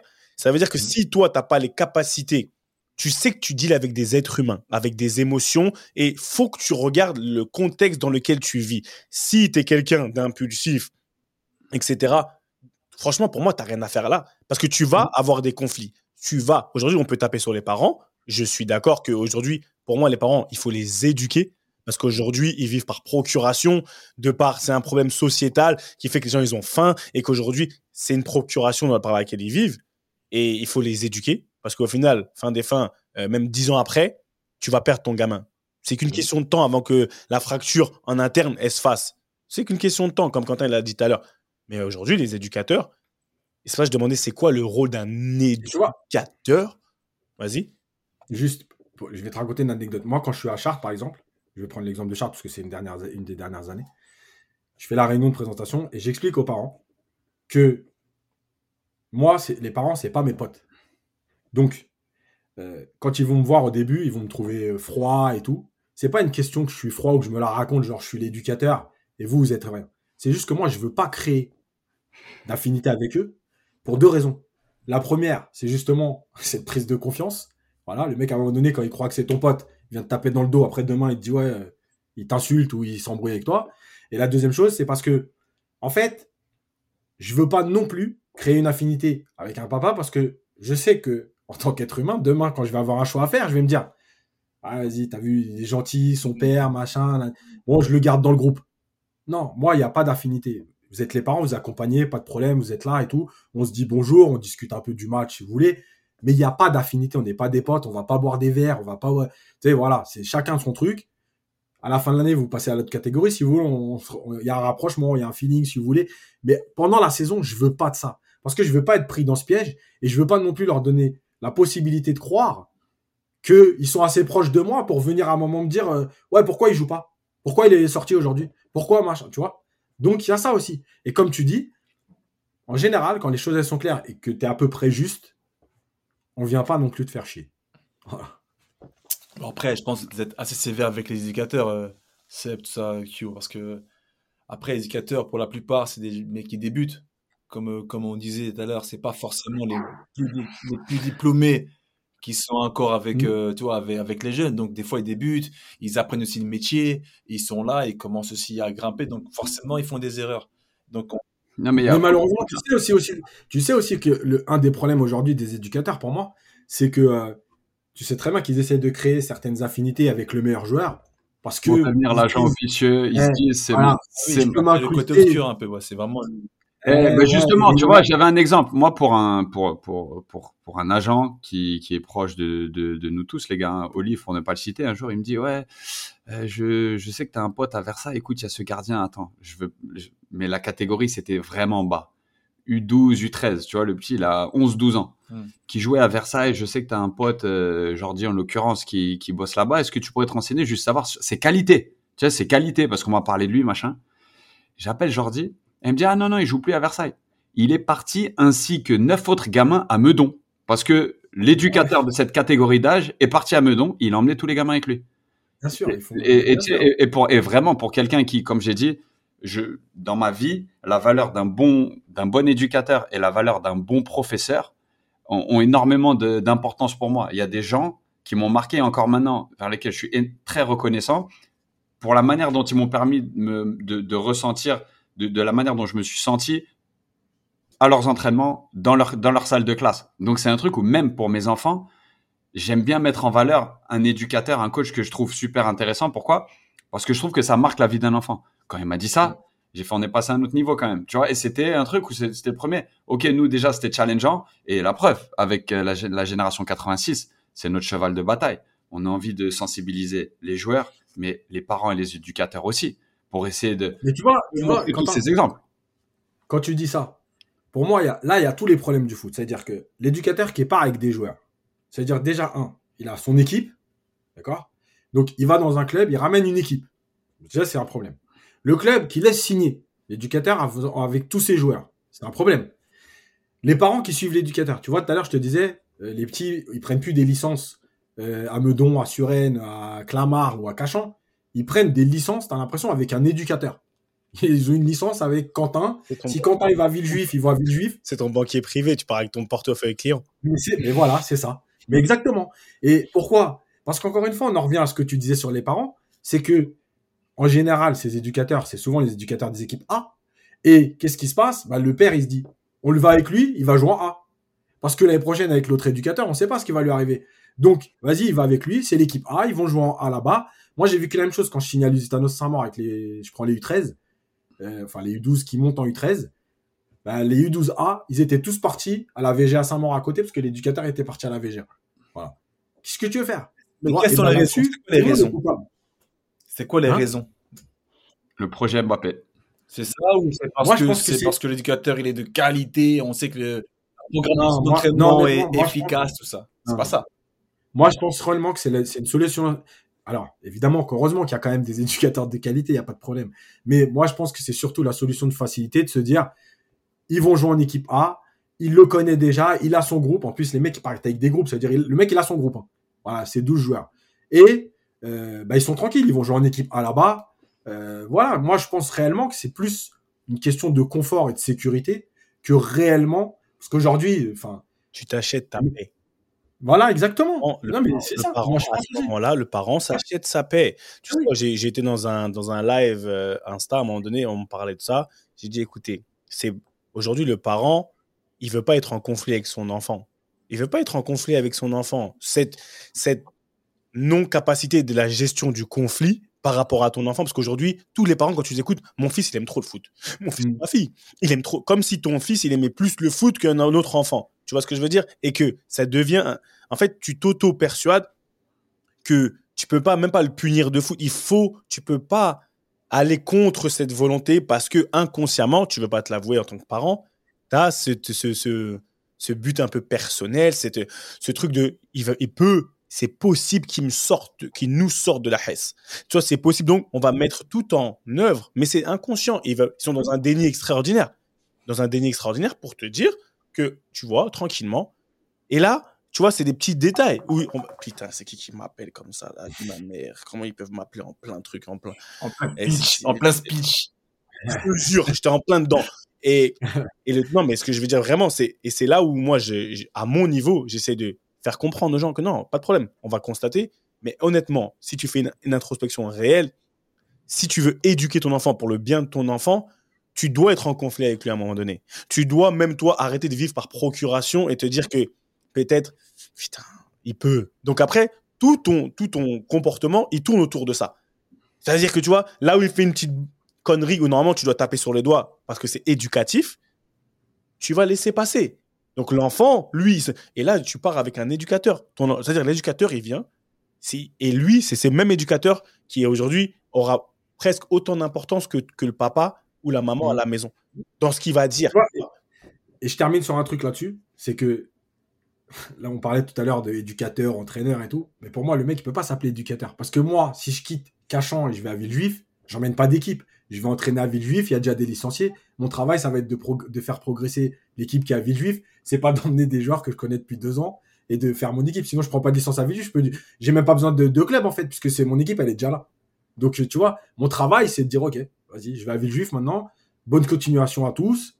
Euh, voilà, vous allez connaître d'autres, éducateurs. De toute façon, on a tous connu plein d'éducateurs, plein d'enseignants, plein de profs, plein de voilà. Bah là, c'est pareil. Et puis moi, je vais à Villejuif et je vais entraîner Villejuif et je fais avec ce qu'il y a à Villejuif. Après, après pour compléter Tu ce vois, vous disiez, Seb, et même toi, euh, ton histoire à, à Evian, à l'ETG, Mm. moi j'avais- j'ai eu des histoires comme euh, des éducateurs justement qui sont avec des U10, U12, U14 et qui disent, ils savent qu'il y a un joueur qui, entre guillemets, excuse-moi du terme, mais qui fout la merde. Mais il dit, Mm. euh, ah mais malgré tout le week-end, il faut que je fasse jouer. Parce que Ouais, c'est lui qui me fait gagner le match. Lui, en gros, lui là, lui, il peut faire ce qu'il veut. Lui, il peut venir en retard, il sûr. peut pas, il peut, il peut pas s'entraîner, il peut, euh, euh, pas faire ses lacets ou, ou pas écouter, mais lui, il va être là, il Eh. va mettre mes quatre buts. Ah, Ah, voilà, c'est j'ai- histoire, c'est contre-éducatif. histoire. his- Eh, je vais, je- il y a 10 ans, je vais voir mon petit frère qui entraînait bah, à Suresnes. Tu vois, tu mentionnes Suresnes. Il entraîne à Suresnes les U9 ou U10. Il me montre, eh, lui, c'est une pépite. Franchement, il est super fort. Mais il fout un de ses dawa. Donc, c'est un petit, il pourrait jouer deux catégories au-dessus. Quand il fout le dawa la semaine, je l'envoie en D de sa catégorie d'âge. Alors, il martyrise l'autre équipe. Mais euh, voilà, il y avait des rumeurs que la ville voulait garder le gamin dans la ville, donc il, donnait des, hum, des logements sociaux à sa mère. Le petit, c'est Eli Wahi. Le petit, c'est Eli Wahi. J'ai- Eli Wahi, à 9 ans, mon frère me le montrait, il me disait un crack, un phénomène, la preuve. Mais il me disait, on essayait de lui, de, mettre la, bonne graine dans sa tête en le, pas en le pénalisant, mais en étant des éducateurs. Et il disait, il y avait jusqu'à le petit à 9-10 ans, à la tête du club, il rencontrait des, obstacles parce que il était déjà une, une potentielle valeur ajoutée pour le club, c'était déjà un potentiel crack. Et toute sa carrière, sans savoir tirer le vrai du faux, son départ de Caen, son arrivée à Montpellier, ses déboires, enfin, tu vois ce que je veux dire? Il y a quand même, il traîne toujours cette, ce, côté un petit peu problématique, au-delà des qualités c'est de joueur. obligatoire. C'est obligatoire parce que quand on t'habitue à ne pas respecter les règles, mais à quand même profiter de, de- de- du reste, puisque tu joues, euh, puisque tu fais gagner l'équipe, etc. Mais en fait, dès les premières difficultés, euh, que ce soit au centre ou même chez les pros, en fait, tu peux pas aller vivre comme quelqu'un qui sait ce que c'est une difficulté, que sait ce que c'est une remise en question euh, ou une sanction, puisque tu ne l'as jamais vécu. Puisqu'à chaque fois, comme, comme le dit Ricardo, tu fais gagner le match, donc on te fait jouer. Et ça, c'est un problème. C'est un problème dans ta construction. Euh, euh, encore une fois, que qu'on sanctionne l'enfant, il y a des, il y a, il y a différentes, différents barèmes de sanctions, mais tu es obligé à un moment donné, parce qu'en plus, le message que tu envoies aux autres, il est, il est, il est trop négatif. Parce que tu dis quoi aux autres? C'est-à-dire que le petit qui est moins bon, qui est un peu moins bon, il vient pas à l'entraînement, il joue pas. Comment tu lui expliques que lui, il vient pas à l'entraînement, il fait pas ses lacets, il joue, et toi, sous prétexte que tu as raté un entraînement, tu joues pas. Tu Donc déjà, tu as cette hiérarchie, tu as cette injustice. Tu vois, moi, il y a un truc que... ça, c'est ma conviction à moi. Je reste persuadé que dans le foot, euh, il y a bon, bon éducateur, mauvais, entre guillemets, etc. Mais je pense que la pire chose pour un joueur, c'est l'injustice. Tu quand, quand... Je vais prendre l'exemple d'Ancelotti, parce que pour moi, c'est un discours qui est hyper parlant. Ancelotti dit, il n'y a pas de question de vous êtes tous en concurrence. Tout ça, c'est des conneries. Il y a des mecs comme Zlatan quand il est au PSG. Zlatan, il est au-dessus, c'est-à-dire qu'il n'est pas en concurrence avec Gamero. Il est au-dessus de Gamero. Donc, me cassez pas la tête à me dire, Zlatan, il, fait deux mauvais matchs. Pourquoi il joue encore? C'est Zlatan, il n'y a pas de concurrence. Voilà, il y a des mecs qui n'ont pas de concurrence. Mais au moins, les choses, elles sont claires. Parce que les entraîneurs qui vont te dire, oh les gars, euh, l'entraînement obligatoire, euh, moi, vous êtes tous les mêmes, j'ai 20 joueurs, j'ai 20 hommes, euh, vous êtes tous sur un pied d'égalité. Déjà, ça n'existe pas. Et en plus, tu mens aux joueurs. Donc, quand tu mens aux joueurs, le joueur, il peut pas te le rendre. Il dit, mais entraîne... il me prend pour un con. Il dit que l'entraînement, c'est obligatoire. Lui, il vient pas aux deux entraînements de la semaine. Il joue samedi. Il l'a appelé, il est convoqué. L'autre, et je te parle de ça de U11 jusqu'à pro. hein. Euh, lui, euh, ah, il fait semblant d'être, ah, j'ai un peu mal, j'ai un peu mal au dos, euh, je vais aller en soins. Mais samedi, il joue. Bah voilà, bah, l'entraîneur, il te ment. Bah, quand l'entraîneur, il te ment, bah, à un moment donné, cette injustice-là, elle est très compliquée à gérer pour, euh, pour les autres, en fait. Pas, pas pour le mec qui vit ça, mais pour Ouais. les autres. Ah, mais pour moi, après, il faut faire le ouais. distinguo entre justement entre la gestion, le management, un manager et un corps éducateur, tu vois. C'est là qu'on Mais chez les jeunes, tu peux plus Ah non, chez les jeunes, il faut le faire même. Tu es obligé Voilà. de le faire. Tu es obligé d'être vraiment strict Ah. et, et ferme avec ça. Et, et après, il y a, il y a niveau. une connaissance, Après, il y a une connaissance de l'être Et au. PSG, encore plus différent. Eh, éducateur, manager, entraîneur, il y a une connaissance. Pour moi, le, le- le tronc commun, c'est la connaissance. Tu, tu te dois d'avoir une connaissance de l'être humain en fonction de l'âge que tu as en face de toi. Si tous, autant qu'ils sont, je te parle de ces statuts-là, on sait, et moi, nous, on l'a vécu, on l'a tous Mhm. vécu, on le vit même encore. Et moi, je le vis à travers mes enfants, cette injustice à l'école. Oublie le Mhm. foot. Tu vois, pourquoi aujourd'hui, être ma, ma fille, à un moment donné, je vois qu'il y a des injustices? Parce que ton, tu vois, pour des considérations quelles qu'elles soient, Mhm. Tu vas faire comprendre à l'enfant. Moi, je me bats à l'école de mes enfants. Je dis non, vous allez jamais. Moi, je vais punir mon enfant, pas de problème, si c'est l'éducation. Mais lui apprendre que l'injustice, ça veut dire que ça va la dérégler. Et aujourd'hui, si l'entraîneur, l'éducateur ou le manager, il sait que comment marche un être humain, aujourd'hui, nous, les, joueurs de foot, mais c'est trop marrant tu dis ça. C'est en fait tout ce que veut qu'un un joueur il veut, c'est que l'entraîneur il lui dise les choses en face. On en a parlé, on en a parlé plusieurs fois. Après, il y a des différents types d'entraîneurs. Il y en a qui, qui n'aiment pas la confrontation, etc. Donc, en fait, il y a une connaissance de, de l'être humain qui est nécessaire et obligatoire.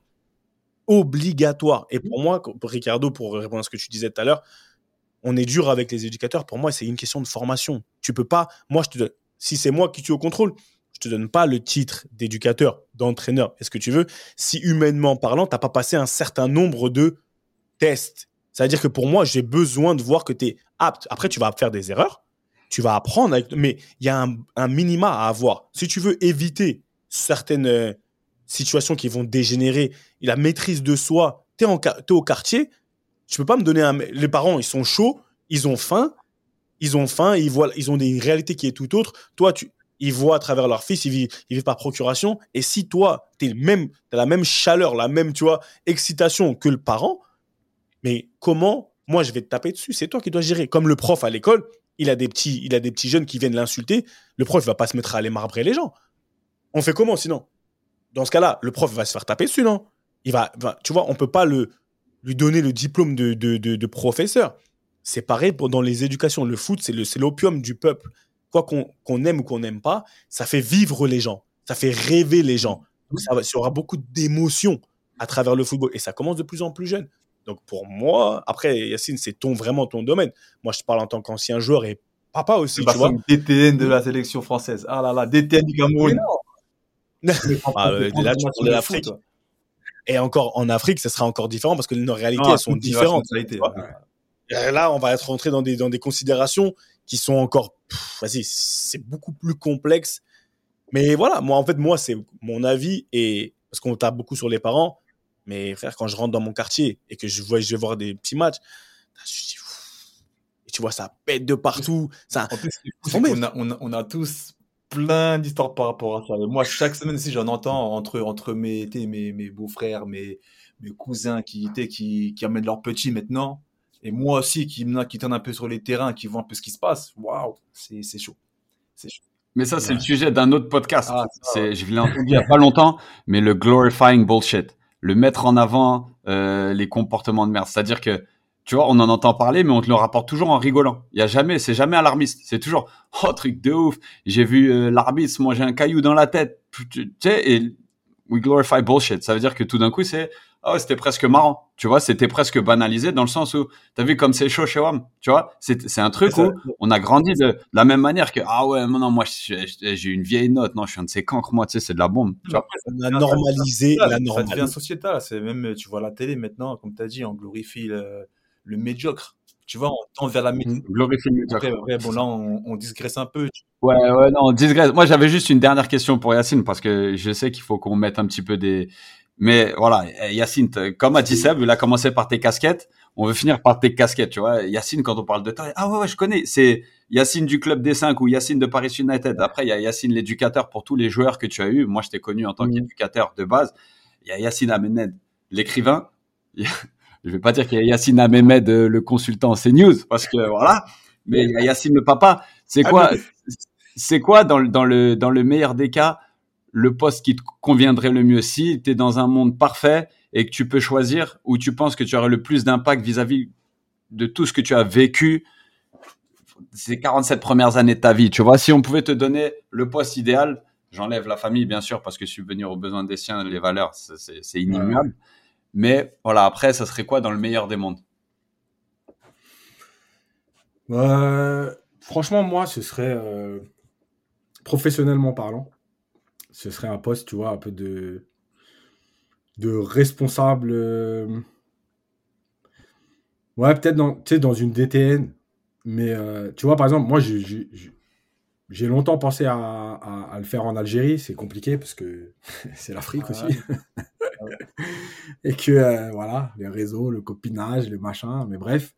mais je pense qu'aujourd'hui, avec mon vécu et tout, c'est ça, c'est mettre en place quelque chose sur le, sur le foot, mais, mais pas que sur le foot, c'est-à-dire euh, sur, euh, sur les jeunes en Algérie, à travers le foot, euh, de créer quelque chose parce que, parce que je pense que déjà en France, il y, a, beaucoup de monde, il y a des compétents, qu'en Afrique, il y a besoin de certaines choses, mais je pense aussi qu'en Afrique, il y a un potentiel qui est inexploité, surtout.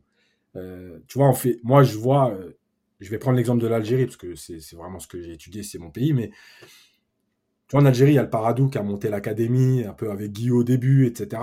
Malgré tout, tu vois que tu travailles un peu, tu sors des joueurs qui, sont pas mal, qui tiennent la route, etc. Euh, moi, j'aimerais faire ça, mais à une plus grande échelle, avec une éducation derrière. C'est-à-dire pas former des footballeurs, c'est-à-dire avec le foot, me servir de ça pour évidemment former des footballeurs, mais euh, former des, des, des, des, hommes en fait, parce que, parce que cette jeunesse en Afrique et en Algérie en particulier, euh, elle est délaissée en fait. Moi, moi ce que j'aime en fait, c'est travailler avec les jeunes. Tu vois, j'ai entraîné les seniors à choisi, j'ai kiffé, hein, c'était bien et tout, j'ai rigolé. moi, mon truc, c'est les jeunes. Tu vois, moi, ma, ma vraie fourchette, c'est U13, U16, U17, c'est là où je m'éclate vraiment. Tu vois, le, le, feeling, il passe bien. J'ai l'impression d'être d'être euh, dans mon domaine. Je leur apporte des choses. Euh, eux aussi m'apportent des choses parce que parce que cette jeunesse là, cette fougue, cette truc là, tu vois, c'est différent. Et malgré tout, tu, tu as aussi ces discussions. Tu vois, quand j'avais les U15 à Chartres, moi j'aimais bien les déplacements parce que tu as aussi des discussions hors football. Tu vois, c'est pas que le foot. Euh, ok, on est là, on est dans un club, on fait, voilà, on fait du foot, je suis là pour faire progresser. Mais moi, j'aimais bien parler avec eux. Les réseaux sociaux, leur histoire à l'école, euh, les meufs, euh, voilà, voir comment ils vivaient, tout ça, tu vois. Et moi, ce que je veux, c'est plus ça. J'ai ce côté, entre guillemets, éducatif qui concerne pas que le foot. Se servir du foot. Voilà, voilà, exactement. Lier le social au foot, je pense que je serais vraiment dans mon élément, quoi. Entre 12 et 16 ans, on essaye de, construire quelque chose. Voilà, après ceux, qui arrivent, ceux qui suivent, ceux qui voilà, et puis mais, mais vraiment, je pense que c'est honnêtement c'est le, ouais, je pense que c'est le domaine qui me correspondrait le mieux aujourd'hui en tout cas. Super Franchement, le message est passé. Le message est passé, hein. franchement, le message est passé et. Euh...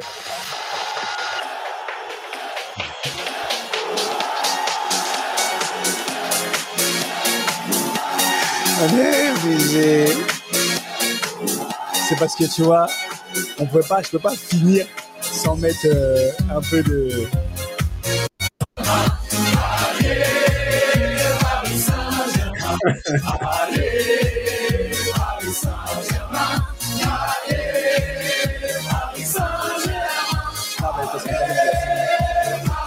C'était obligé, il fallait que je le footix.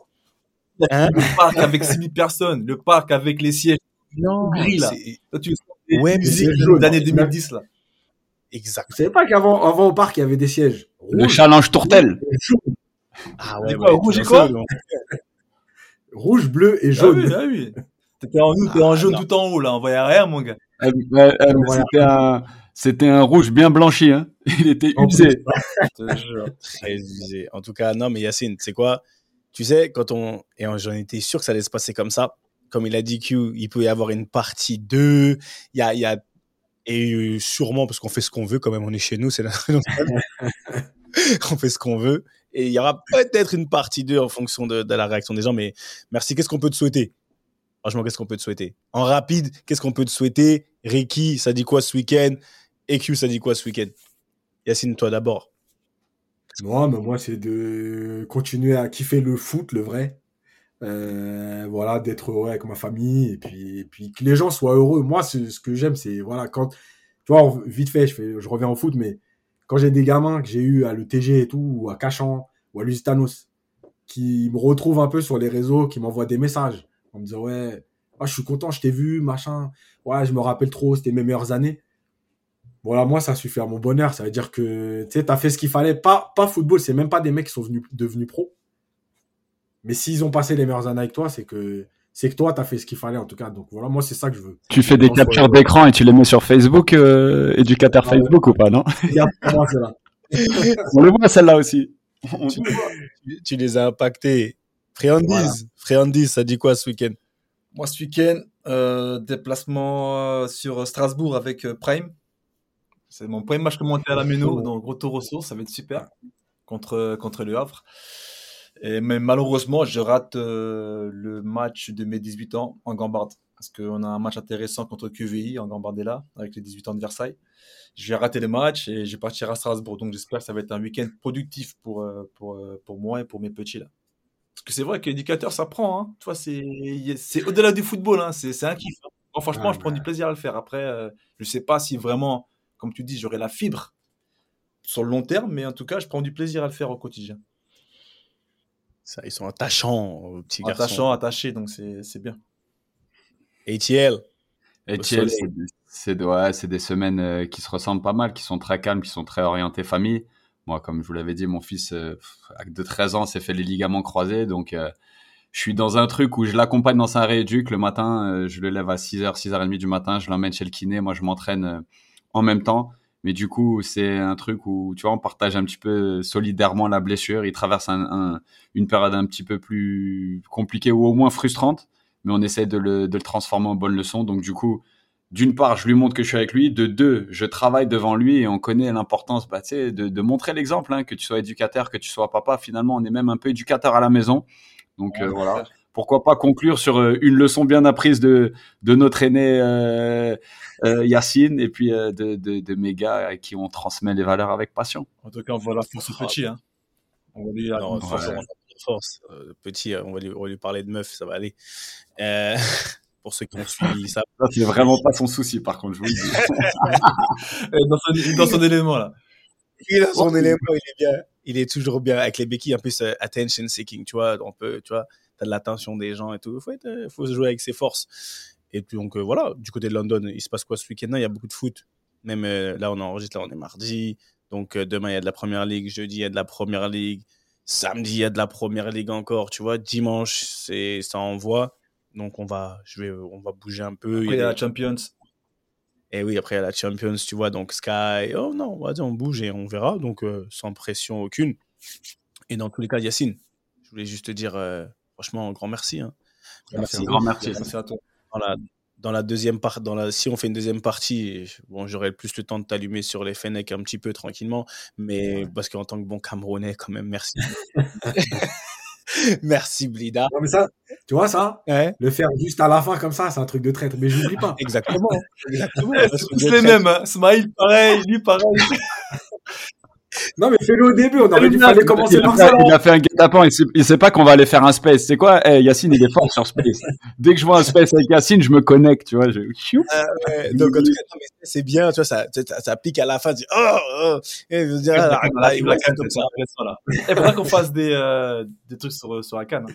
T'inquiète, on fera la canne, on sera en, enfin, en direct ou pas, on verra. Mais en tout cas, Yacine, tu sais, tu sais, les trucs de traite comme ça, chez nous, c'était puni. T'as raison, parce que Monsieur Ravio, il est très, très, très droit. Tu vois, ballon main-corps, ballon main-corps très, très droit. Et si on avait fait des trucs de traite, même entre nous, ils nous auraient dit Monsieur Fati, Monsieur Bassong, Monsieur Westberg, basket, basket par cas, allez hop, vous tournez. Merci beaucoup, c'était BMC. Et gros shout-out à Louis pour les moyens techniques et audiovisuels mis à notre disposition. Gros big up, c'était BMC. Suivez la la génération marketing. 86. On est ensemble. Ouais, on est ensemble. Suivez la G86, suivez BMC, beaucoup d'amour. Q. One love.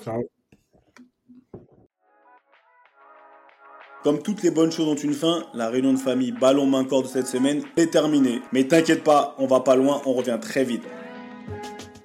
J'espère que t'as kiffé passer un peu de temps en notre compagnie et que t'en as appris un peu plus sur ce grand mystère que peut représenter le quotidien, le mental du sportif de haut niveau. D'ailleurs, si t'as vraiment apprécié, n'hésite surtout pas à nous donner de la force sur les réseaux sociaux pour la génération 86. On dit souvent que tout ce qui se passe en famille doit rester secret. Bah là, tu sais quoi? On brise les codes on t'autorise à en parler, à partager ces réunions familiales avec le plus de monde possible. Fais tourner et partage nos valeurs avec passion. Et au fait, si tu veux retrouver tous nos autres épisodes, c'est super simple, comme un contrôle pass. Ils sont sur toutes les plateformes traditionnelles d'écoute.